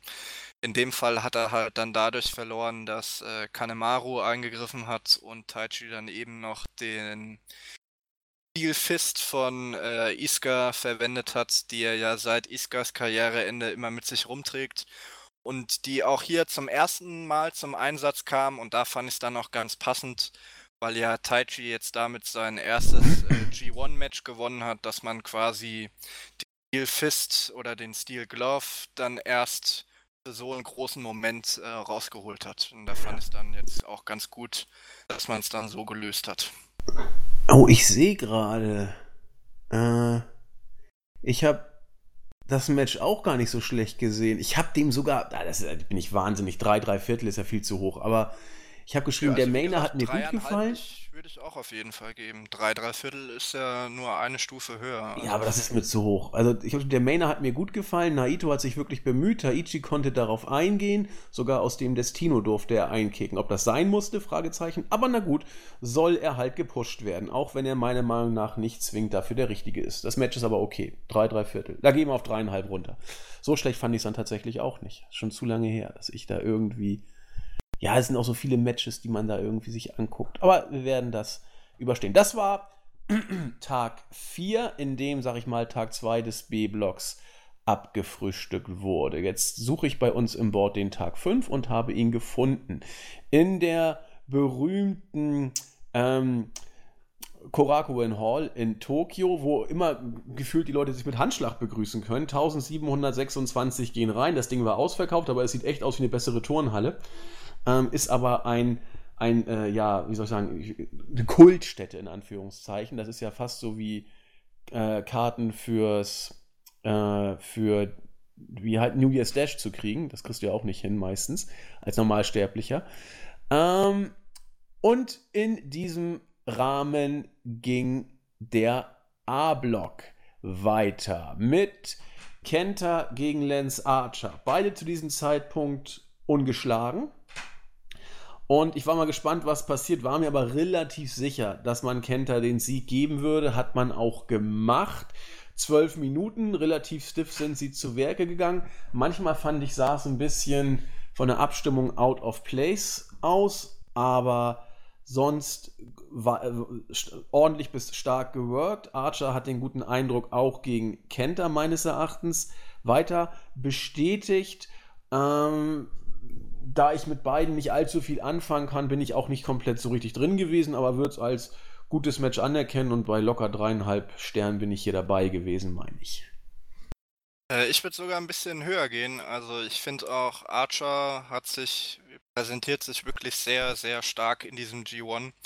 Ähm, Gerade für seine Größe, was, was der teilweise für, für Moves und äh, Bewegungen drauf hat. Ich glaube, Dave Meltzer hat auch letztens gesagt, äh, seiner Meinung nach ist Lance Archer aktuell der stärkste Big Man im Wrestling weltweit und da ui, kann man ui. nach den bisherigen Leistungen, äh, denke ich, auch durchaus zustimmen. Also ich fand ihn wirklich während des Turniers bisher sehr stark. Hier gegen Kenter, wie gesagt, gab ein paar Timing-Probleme, was aber auch an dem enormen Größenunterschied zwischen den beiden liegen könnte. Was ich hier noch ganz interessant fand, ist, dass ich dann ähm, wirklich äh, Lance Archer war auch wirklich sehr stark over in dem Match. Also ja, der ist generell over im Moment, ja. Ja, ja, also es gibt mittlerweile sehr, sehr starke Archer-Chance auch immer. Gut, hier während dem Match äh, könnte es daran gelegen haben, dass Kenta eben von den New Japan-Fans noch nicht so ganz angenommen wird, weil er halt, wie gesagt, eigentlich ein Noah-Guy ist und Tanahashi ihn halt auch äh, abgelehnt hat bisher. Ähm, aber ich finde, das hat auch das Match äh, aufgewertet und ein bisschen getragen, dass halt auch hier im Match eine unglaubliche Stimmung vorhanden war. Ja, ähm, ich glaube sogar für Dave war dieser Tag der beste im G1 bis jetzt. Will ich, muss ich mal nachgucken. Ähm, Evil gegen Sanada, beide vor dem Match mit jeweils einem Sieg und einer Niederlage mit der besonderen Brisanz, dass die beiden ja als Nos Ingobernables de Japón ein Tech-Team bilden und auch schon die Gürtel mehrfach gehalten haben. Ähm, ja, was soll ich sagen? Sehr stark. Ja, also die beiden haben definitiv äh, alles rausgehauen. Äh, ist ja auch immer, liegt ja immer ein besonderer Fokus quasi auf äh, Matches zwischen zwei Stable-Partnern. Ähm, und war wirklich, war jetzt nicht äh, kein, kein spektakulär geworktes Match, aber wirklich ähm, sehr gut, ähm, auch dann äh, im späteren Verlauf mit vielen Nearfalls und Kontern. Und ich fand's auch im Zuge der Storyline, weil ja Evil hat sich ja vor dem G1 so ein bisschen, ja, ich will jetzt nicht sagen ausgeklinkt äh, aus LIJ, aber hat er zum Beispiel bei dem einen äh, ich glaube, das war entweder bei Dominion oder bei der Best of the Super Juniors Tour, hat er ja dann einmal den Fistbump nicht mitgemacht. Also quasi was Sanada im letzten Jahr gemacht hat, hat Evil in diesem Jahr gemacht. Und da fand ich es ganz gut, dass man dann Evil jetzt eben in dem Stable-internen Match dann auch den Sieg gegeben hat und ihn somit ein bisschen gestärkt hat. Was in meinen Augen aber auch ein bisschen überraschend war. Also ich hatte hier eher mit Sanada als Sieger gerechnet. Aber ich glaube, bei Sanada, da, der gut, der ist noch relativ jung, ich meine 31. Ähm, aber der ist, glaube ich, auch noch nicht so weit, dass er in höhere Regionen vorstoßen könnte. Zumindest was, was das Booking angeht. Von den Fähigkeiten her auf jeden Fall. Sieht auch gut aus, hat einen Luxuskörper. Also könnte man, aber er ist eben derzeit nicht dran. Und bei Evil schreibt man die Storyline eben derzeit ein bisschen weiter und packt ihn mehr in den Fokus. Ähm, aber das Match als solches war auf jeden Fall sehr, sehr sehenswert, durchaus. Nicht so sehenswert war Okada gegen Betlak Fale. Wir haben es angesprochen. Okada hat es nach Meinung von Melzer schon mal geschafft, aus Fale ein Vier-Sterne-Match rauszuholen. Für mich war auch das damals kein Vier-Sterne-Match, aber das ist äh, Geschmackssache. Das hier war okay, nicht mehr. Ich weiß nicht, ob ich hier drei Sterne geben würde. Melzer war bei 2,75 dabei. In dem Bereich wäre ich auch. Packt einen halben oder packt einen Viertelstern rauf, macht wie ihr wollt. Es war ein solides Match, mehr nicht. Ja, ich fand es insofern halt ganz interessant, dass Okada gegen Fale immer mal ein bisschen anderen Stil workt, als er es in normalen Matches tut. Und dass man hier dann eben auch, ähm, ja, ich will jetzt nicht sagen ein kreativeres Finish, aber dass man halt eben dann auch mal ein anderes Finish gebracht hat als äh, normalerweise. Insofern äh, fand ich das Match aus den zwei Aspekten zumindest ähm, war halt eine Abwechslung, war jetzt nicht besonders gut, aber es war halt mal was anderes, als was, äh, was man sonst normalerweise von Okada sieht. Und insofern kann man sich es aus den Gründen auch durchaus mal anschauen. Dann äh, Hiroshi Tanahashi gegen Zack Saber Jr. Beide zu diesem Zeitpunkt. Wir hatten den dritten Tag im A-Block ohne Sieg, hatten beide ihre Auftaktmatches verloren. Und hier war ich mal gespannt. Ich hätte es für möglich gehalten, dass Tanahashi wieder verliert, dass man Zack Saber Jr. jetzt den ersten Sieg gibt. Nee, kam nicht. Tanahashi hat gewonnen nach dem äh, Jackknife Style Clutch, 14 Minuten. Die Kritik war über dieses Match begeistert. Also die fanden es überragend gut. Ja? Ja, ich fand es nur gut. Ich, ich weiß nicht. Äh, mir fehlte da was. Also für mich war das ehrlich gesagt bisher die größte Enttäuschung im Turnier. Ja, ich fand es auch nicht so toll. Also, also ich fand das Match wirklich äh, ziemlich schlecht. Also gut, jetzt nicht schlecht im Sinne von schlechte Bewertung, aber äh, von dem, was die beiden Worker eigentlich äh, können. Also ich fand, man hat sich hier zu sehr nur auf irgendwelche Konter äh, konzentriert, äh, was ja dann auch quasi das äh, Finish war. Äh, Zack Saber Jr. hatte ja nach dem High-Fly Flow Tanahashi in, in Armbar genommen und Tanahashi hat halt daraus quasi ein, ein Jackknife-Cover gemacht und damit den Sieg geholt. Und ja, also das Match hat mich irgendwie überhaupt nicht abgeholt. Ich finde, hier hat man auch relativ deutlich gemerkt, dass Tanahashi wirklich äh, ein sehr reduziertes Pensum workt, dass er halt ja. aktuell wirklich sehr angeschlagen ist. Gehe geh ich mit. Insofern war das Match für mich eine ziemliche Enttäuschung. Ja, auch da bin ich froh. dann konsequent fand, dass man die Story mit äh, Zack Saber Jr. weitererzählt, dass er halt erstmal die Matches am Anfang verliert. Gehe geh ich mit. Also da bin ich ja froh, dass du das ähnlich gesehen hast wie ich. Mir hat da wirklich was gefehlt. Also da, da habe ich auch zu viel erwartet, aber vielleicht lassen wir es mal so stehen. Ähm, der Main Event. Kota Ibushi, zu dem Zeitpunkt bisher auch noch ohne Sieg gegen Will Osprey. Hier muss man eine ganze Menge erzählen zu diesem Match. Zum einen, äh, Kota Ibushi war angeschlagen. Zum anderen, Will Osprey war überhaupt nicht klar, ob er dieses Match worken wird können, weil er auch sehr, sehr angeschlagen war. Es war überhaupt nicht klar, ob er äh, antreten können wird. Er konnte und die beiden sind fast eine halbe Stunde gegangen. 27 Minuten und 16 Sekunden. Äh, und sie haben sich wirklich gegeben im Ring. Ich meine, Melzer hat hier fünf Sterne gezückt. Ich fand das Match auch sehr stark. Zu Anfang hat es sich etwas gezogen. Es war ein typisches New Japan Main Event Match, hätte ich fast gesagt. Ich hätte persönlich die ersten zehn Minuten nicht zwingend gebraucht. Äh, hier werden Puristen erzählen, dass gerade das notwendig ist, um das Match äh, entsprechend zu inszenieren. Die letzten zehn Minuten waren, waren überragend gut. Und als Match als Ganzes war es äh, war schon extra klasse. Ich bin nicht bei fünf Sternen gewesen, ich war bei vier, vier drei Viertel Sternen, aber meine Güte. Ich würde auch nicht mit jemandem streiten, der fünf Sterne gegeben hat. Also nicht, nicht falsch verstehen. Ähm, das war schon eine Bombe, Olli. Würde ich mitgehen. Ich finde aber auch gerade die ersten Minuten des eher langsamen Aufbaus haben hier sehr gut in die äh, Match-Story gepasst, weil, wie du ja auch erwähnt hast, waren beide im Vorfeld sehr angeschlagen. Und da finde ich, äh, könnte man eben mit, mit einer langsamen Anfangsphase gut darauf aufbauen und dann, klar, also die letzten zehn Minuten, die waren natürlich wieder überragend, was die beiden da rausgehauen haben. Da könntest du auch jetzt äh, eine halbe Stunde drüber erzählen und jeden Move sezieren. Ja. Aber insgesamt bin ich dann doch bei dir. Ich hatte so, äh, als die 25 Minuten ähm, Marke, äh, als der äh, Ringsprecher die angesagt hat, hatte ich so ein bisschen damit gerechnet, dass die beiden vielleicht ein Time Limit Draw äh, worken. Ähm, was ich von, von der Spannung, vom Spannungsbogen her vielleicht sogar noch ein bisschen besser gefunden hätte, aber ich gehe weiterhin davon aus, dass man Ibushi halt relativ weit oben, wenn nicht sogar den ganzen Block gewinnen lassen will. Ähm, und dann hat mir doch für die 5 ein kleines bisschen was gefehlt. Also ich wäre dann auch eher bei 4, 7, 5. Ja, da sind wir uns dann tatsächlich auch einig. Melzer hat es rausgekommen. Wenn du die Vorgeschichte siehst mit der äh, Angeschlagenheit bei der Worker, würde ich auch die fünf durchaus also nachvollziehen können. Ne? Aber wenn ich das Match als solches sehe, dann war es eben nur fast perfekt. so, also da, das ja, wie gesagt, ja deswegen, also vom Spannungsbogen hätte ich vielleicht gut gefunden. Die beiden hauen dann wirklich die letzten 10 Minuten alles raus, aber dann brechen die beide erschöpft zusammen, dann gibt es den Time Limit Draw.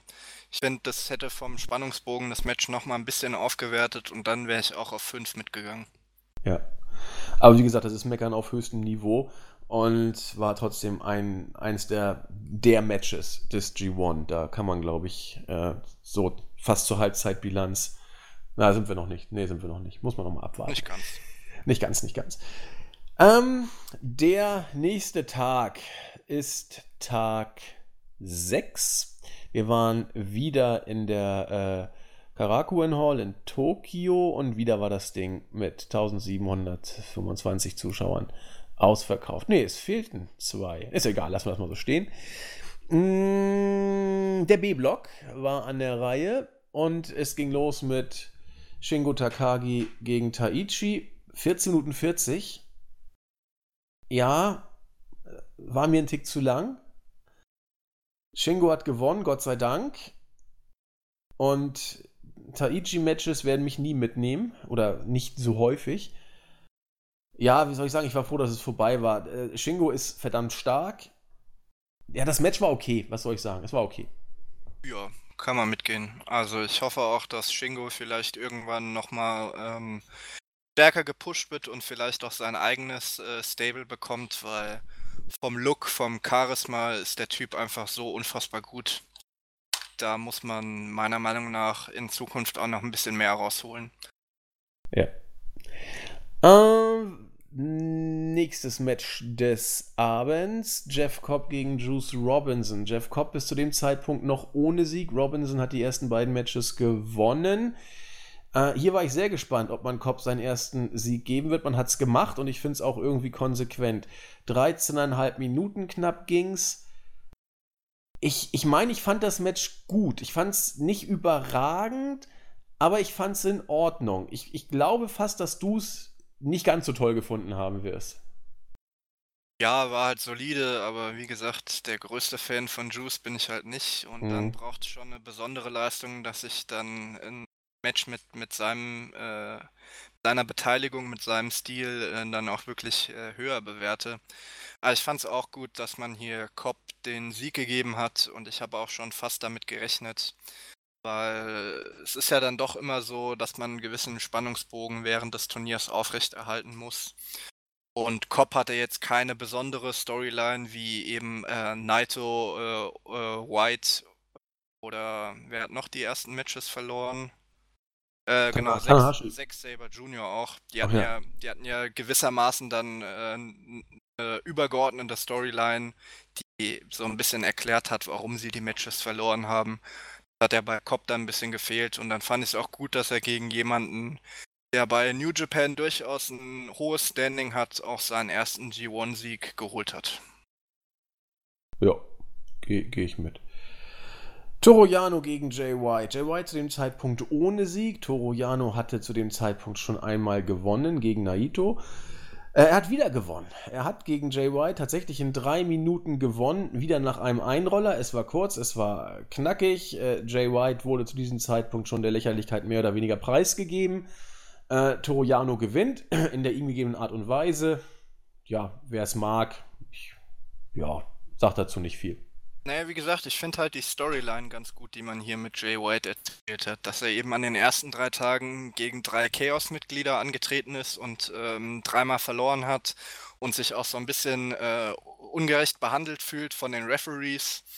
Und dazu muss ich auch nochmal sagen, ich finde äh, Jay White mittlerweile am, am Mic wirklich großartig. Ja. Also wer sich die Backstage-Comments dann auch immer an, anhört, nach den äh, Events. Also da leistet Jay White wirklich grandiose Arbeit ab.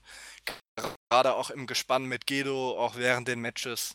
Und hier fand ich es dann halt auch ganz gut, dass äh, äh, Jay White und Gedos Plan, weil Gedo hat ja den ähm, hier, ne, Schlagring äh, reingebracht. White damit den Sieg holt und es ist dann quasi auch alles schiefgelaufen, was schieflaufen kann und Toriano hat ihm dann mit dem Schlagring einen Low Blow äh, verpasst und eben gerade im Zuge der übergeordneten Storyline, dass Jay White jetzt eben erstmal gegen alle ehemaligen Stablemates von Chaos, die er ja betrogen hat, verliert, fand ich es insofern dann auch gut gelöst. Wunderbar. Co-Main Event: Tetsuya Naito gegen Hiroki Goto. Ähm, Naito hatte, wie gesagt, zu dem Zeitpunkt noch gar nichts gewonnen. Zweimal in Folge verloren. Musste jetzt gegen Goto ran, der immerhin ein Match gewonnen hatte im Vorfeld. Ich war mir sicher, dass Naito das Match gewinnen würde. Und äh, so kam es auch. Er hat nach dem Destino gewonnen. Ich weiß gar nicht, ob Goto aus einem auskicken durfte. Ich glaube nicht. Ich meine, der erste ging durch. Er hat aber zwei gezeigt. Ja? Aber Okay. nach dem ersten hat er nicht gepinnt, meine ich. Irgendwas war da. Ich meine aber ausgekickt durf, äh, ist er nicht. Da achte ich immer drauf, wer aus dem Destino auskicken darf. Ähm, ja, mh, es war schon gut. Aber es war, es war auch ziemlich gut. Aber es war für mich nicht vier Sterne gut. 3,375 habe ich, glaube ich, gegeben. Ne, vier würde ich schon geben. Also bin ich bei dir, es war gut, war, war aber nicht überragend. Was ich halt noch ganz, ganz witzig äh, fand, wer halt, wie gesagt, die, die Backstage-Comments immer verfolgt, da ist Naito dann auch so ein bisschen drauf eingegangen, dass Goto ja jetzt eine Zeit lang weg war. Und Goto trägt ja immer das LA Dojo-Shirt. Und da hat dann Naito in Anlehnung an seine Zeit äh, in Mexiko, wo es ja viele ähm, Wrestlernamen mit La gibt, also gibt ja, keine Ahnung, La Sombra, äh, der Schatten, also der ehemalige Andrade oder La Mascara. Und dann hat äh, Tetsuya Naito Goto ständig als La Dojo bezeichnet. Und das fand ich dann so einen leicht amüsanten Touch, der halt sehr perfekt äh, zu, zu Naitos Gimmick passt, der immer so ein bisschen äh, über den Dingen steht und alles immer so ein bisschen belächelt und eben so ein bisschen äh, spöttisch betrachtet und da fand ich halt, ähm, war so eine kleine Geschichte, die das Match für mich auch so ein bisschen aufgewertet hat, weil auch gerade zu Beginn des Matches, als äh, Goto noch sein Shirt anhatte, hat er dann Naito seine ähm, Geste mit dem Auge gemacht, wo er das Auge öffnet und dann halt quasi auf Gotos Shirt geguckt und dann Ladocho äh, quasi laut vorgelesen. Fand ich so ein bisschen amüsant bei dem Match. Und dann geht's zum Main Event. John Moxley gegen Tomohiro Ishii. Beide zu dem Zeitpunkt ungeschlagen. Beide hatten ihre Auftaktmatches gewonnen. Äh, so sehr ich auf Ishii gehofft habe, so sehr war mir klar, dass Moxley hier gewinnen würde. Und äh, so kam es dann auch leider, sag ich mal. Ähm, die beiden haben sich's richtig gegeben. Also, das war das Slugfest, was man erwarten durfte. Es ging im Ring, es ging außerhalb des Rings. Ähm, die, man kann das Match so in, in, in finde ich, in zwei Phasen einteilen. Das erste war so ein typisches NJPW Slugfest-Match, wo äh, John Moxley eben mit dem ihm gegebenen Einfluss und, und, und äh, seiner Art zu worken entsprechend gut reinpasste. Äh, die zweite Hälfte war mehr als das, fand ich. Sie war unglaublich intensiv, sie war großartig erzählt. Ähm, die beiden haben sich da gar nichts mehr geschenkt. Aber auch nicht nur was die Stiffness angeht, sondern auch was die spektakulären Aktionen angeht und die Art und Weise, wie sie es in die Matchgeschichte integriert haben. Äh, die letzten zehn Minuten fand ich, fand ich äh, großartig. Das war das Beste, was ich von John Moxley bisher gesehen habe. Und äh, ich habe allerdings auch nur die WWE-Sachen von ihm gesehen und ein paar Indie-Matches. Ähm, will also nicht sagen, dass es vielleicht schon bessere Sachen von ihm gab, aber es war zumindest das Beste, was ich von ihm gesehen habe. Wenn ich mich recht erinnere, hat Melzer hier tatsächlich fünf Sterne rausgehalten, äh, rausgehauen. Also Glückwunsch, Moxley zum ersten Fünf-Sterne-Match. Meine ich, es müsste das erste gewesen sein, an das ich mich zumindest erinnern kann. Ja, ich selbst, sicher. Ich selbst war nicht ganz bei 5. Ich war bei 4,75 wieder. Dafür fehlte mir irgendwas. Dafür war das, war der Anfang mir irgendwie. Ich, ich weiß nicht, wo. Ich kann. Ich, ich, ich I can't put my finger on it. Ähm, deswegen sage ich großartig, großartig, hurra. Fünf Sterne, wer will, kann die geben. Ich bin einen Ticken drunter, aber trotzdem ist es für mich bisher Moxleys stärkstes Match gewesen. Olli. Also ich bin hier tatsächlich auch bei fünf Sternen. Also ich fand das Match wirklich äh, überragend. Beide haben eine äh, oder sie sind ja auch beide dafür bekannt, aber beide haben ja wirklich eine sehr hohe Intensität an den Tag gelegt. Ich habe den beiden das auch voll abgekauft. Äh, Ishii hat ja sogar ähm, ähm, einen Splash vom obersten Seil durch den Tisch gezeigt, was man von ihm normalerweise überhaupt nicht sieht. Und ich fand auch hier war quasi die Phase, die bei jedem Moxley-Match dabei ist, wo er sich außerhalb des Rings und in den Zuschauerringen prügelt, war hier wirklich so gut integriert. Ähm, dass es quasi äh, auch sehr gut gepasst hat. Also ich hatte bei dem Match jetzt nicht den Eindruck, dass man äh, diese Sequenz nur eingebaut hat, weil man sie bei jedem Moxley-Match einbaut, sondern die beiden haben halt wirklich so ein intensives Match abgeliefert, dass es und auch von Anfang an abgeliefert, dass es hier eben wirklich meiner Meinung nach sehr gut reingepasst hat. Und die Fans waren noch voll drin. Äh, Moxley ist mittlerweile auch sehr over, muss man sagen. Und insofern fand ich hier das Gesamtpaket wirklich äh, in sich komplett stimmig und sehr gut und bin da auch bei fünf Sternen. Boing. Dann war es für dich ja Match of the Tournament so far bis zu diesem Zeitpunkt. Weil sonst habe ich von dir noch keine fünf Sterne gesehen. Ähm, ja. Wie gesagt, also ihr seht, wir sind hier auf höchstem Niveau, 5 oder 4,75. Das war schon ganz, ganz stark. Äh, wenn ihr euch irgendwas angucken wollt, guckt euch das auf jeden Fall an. Es lohnt sich. Wir kommen damit zum siebten Tag, dem vierten Spieltag des A-Blocks sozusagen. Zack Saber Jr. gegen Bedluck Fale. Ich dachte schon mittlerweile, dass Zack Saber gar nichts mehr gewinnt, aber hier hat er gewonnen. Und ich fand die Art, wie man es erzählt hat, sogar ganz gut. Ähm, die beiden haben sich über weite Strecken außerhalb des Rings bearbeitet. Es war eigentlich, ja, ein bisschen gebrawle, ein bisschen rumgetüdelt. So richtig geil war es nicht. Aber Zack Saber hat dann irgendwann Bedluck verliehen. Ich weiß nicht, war es der Octopus oder in welchem Move hat er ihn gekriegt? Weiß ich jetzt äh, gar nicht mehr. Ich meine, ja, oder ein Armbar, bin ich mir auch nicht ja. mehr sicher. War vielleicht war es auch ein Armbar, ich weiß es auch nicht mehr so genau. Hat ihn entsprechend bearbeitet. Irgendwann fing der Ref dann auch mal an zu zählen, so nach fünf Minuten ungefähr. Und da hat Zack Saber, das fand ich endlich mal interessant und konsequent, hat ein bisschen gewartet, hat dann irgendwann den Griff gelöst und ist in den Ring gesprintet. So nach dem Motto, wie viel Zeit brauche ich wohl von hier bis in den Ring? Und äh, wann muss ich loslaufen, damit ich es noch schaffe und Specky nicht? So, und das hat auch geklappt. Äh, es war auch nicht, dass er irgendwie bei 19 am Ring war. Ich glaube, bei 17, 18 ja, oder so war Fallet schon raus, was ich auch sehr gut finde. Nicht immer auf die letzte Sekunde. Und deswegen fand ich es äh, wrestlerisch nicht so doll, aber von der Inszenierung fand ich es dann wieder ganz gut. Ja, also die Inszenierung fand ich hier auch wirklich äh, großartig und dann auch schön, wie äh, Zack dann gleich nach dem Match äh, in den äh, Backstage-Comments wieder gleich eine große Fresse hatte ähm, hat sich dann ja selbst als äh, Zeki Big Techers äh, bezeichnet. Und okay. um nochmal einen schönen Vergleich zu bringen, vor zwei Wochen hatten wir ja schon den Vergleich, dass äh, Zack Saber Jr. gesagt hat, ähm, ein technisches Match in Amerika zu zeigen, ist so wie einem Hund Shakespeare vorzulesen. Und hier hat er äh, für alle Fußballfreunde gesagt, ähm, so äh, so schlau ein Match zu gewinnen, ist genauso schön wie ein Freistoßtor von Ryan Giggs. Oha, die Älteren von euch werden ihn noch kennen. Sehr schön. Der spielt auch schon länger nicht mehr. Nee, der, ja, der muss weit, mit Mitte 40 muss der sein. Ja, doch, doch. Der ja, der hat ja aber noch bis 39, ja, bis 40, 40 noch gespielt, 41 hat er ja noch gespielt. Ja. Irgendwie so in dem Dreh. Bei Menu war er dann irgendwie Ersatzspieler noch irgendwie so. Nun gut. Ähm, Schön, so ist Zack Saber Junior. Mir hat mir gefallen. Also gut, dass der mal gewonnen hat. Also schlimm, schlimm.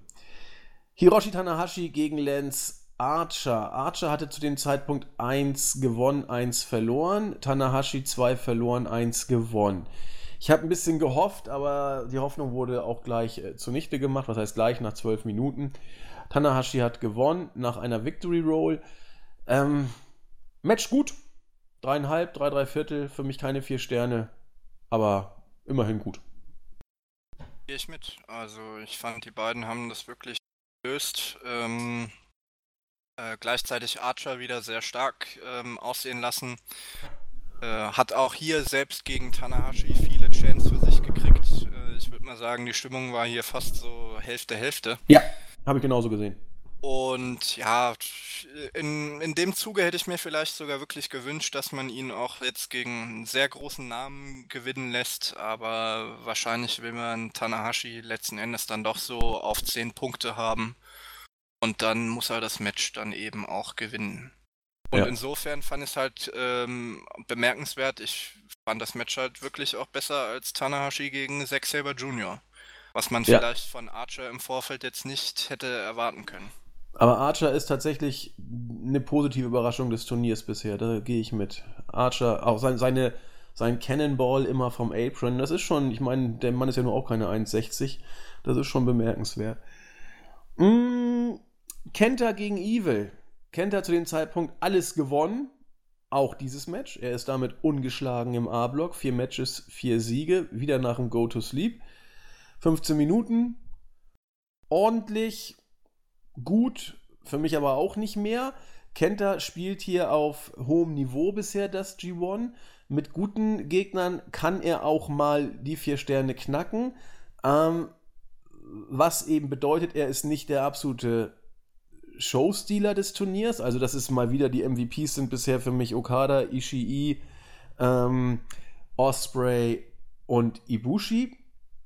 Da ist Kenta noch relativ weit von weg, aber er performt auf einem ordentlichen Level. Das Match ist, finde ich, so ein, so, ein, so, ein, so ein Paradebeispiel für seinen Auftritt. Äh, ich bin auch hier bei 3,75 ungefähr 3,5, 3,75. Das war okay, aber ich habe hier auch keine vier Sterne gesehen. Ja gut, Kenta workt halt aktuell noch einen sehr unspektakulären Stil. Man bis auf seinen Finisher basiert halt sehr viel auf äh, Stiffen Kicks vor allen Dingen, wie man es halt von Kenta auch gewohnt ist. Und solange ein Match dann nicht in so eine absolute Schlacht ausbricht, wie man es aus besten Tagen von Shibata und Ishii kennt, äh, ist es dann halt meistens nur, in Anführungszeichen, nur auf gutem Niveau. So war es auch hier. Aber ich fand halt, Evil kann den Stil halt auch gut mitgehen. Und insofern war es dann auch ein schönes, kompetitives Match auf gutem Niveau. Ja, Das gleiche könnte man auch zum nächsten Match sagen. Kota Ibushi gegen Sanada. Ich hatte hohe Erwartungen, muss ich gestehen, äh, an, an dieses Match. Beide vor diesem Match jeweils mit einem Sieg. Ähm, das heißt, hier war es so ein bisschen das äh, Weichenstellungsmatch. Wer das gewinnt, ist noch mit dabei. Wer nicht, wird Probleme haben. Und Ibushi hat es gewonnen. Äh, Gott sei Dank. Ähm, nach dem äh, Kamigoye. Ja, war schon stark. Aber ich habe irgendwie mehr erwartet, Olli. Ja, also äh, gehe ich mit, könnte ich jetzt quasi nochmal genau dasselbe wie bei äh, Osprey gegen äh, Sanada erzählen. Ja. War für mich beides so relativ gleichwertig und auch so vom, vom Stil her äh, relativ das gleiche Match, weil auch hier wieder Sanada den High-Flying-Stil seines Gegners wirklich sehr gut mitgegangen ist auch. Und dann der Main Event. Äh, Kachika Okada gegen Will Osprey. Okada zu dem Zeitpunkt ungeschlagen im Turnier.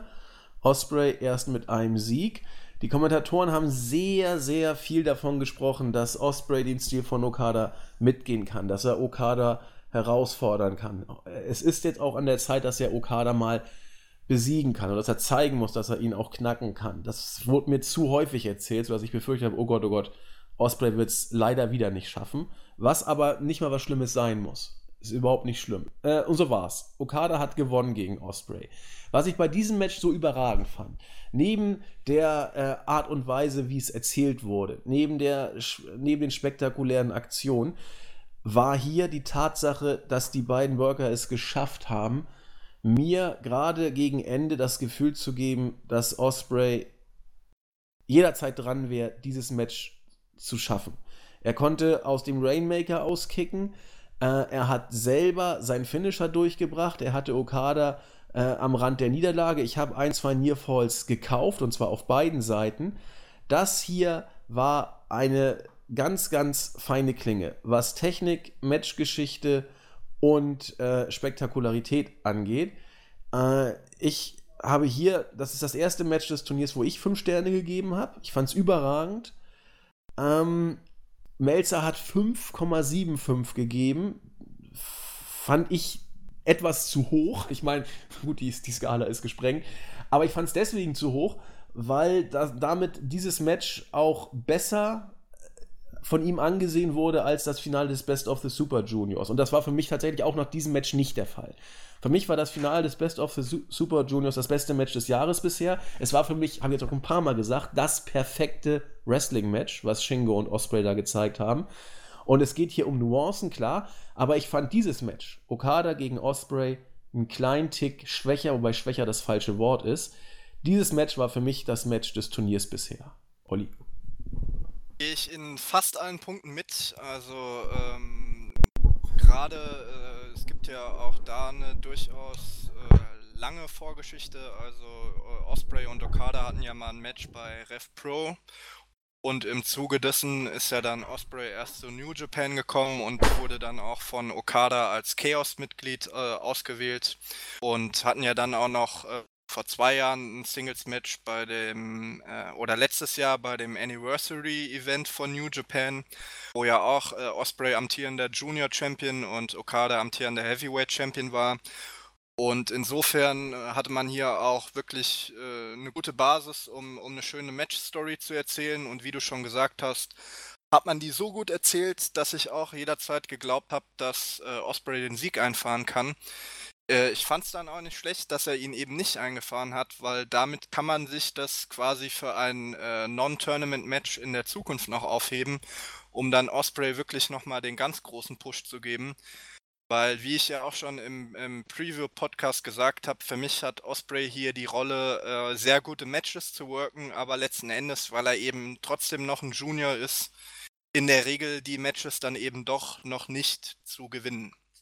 Und in der Gesamtbetrachtung äh, waren eben gerade die letzten zehn Minuten dann mit zahlreichen glaubhaften Nearfalls auch wirklich äh, sehr, sehr stark. Aber ich bin ja bei dir, äh, ich sehe es nicht ganz so stark wie Osprey gegen Shingo.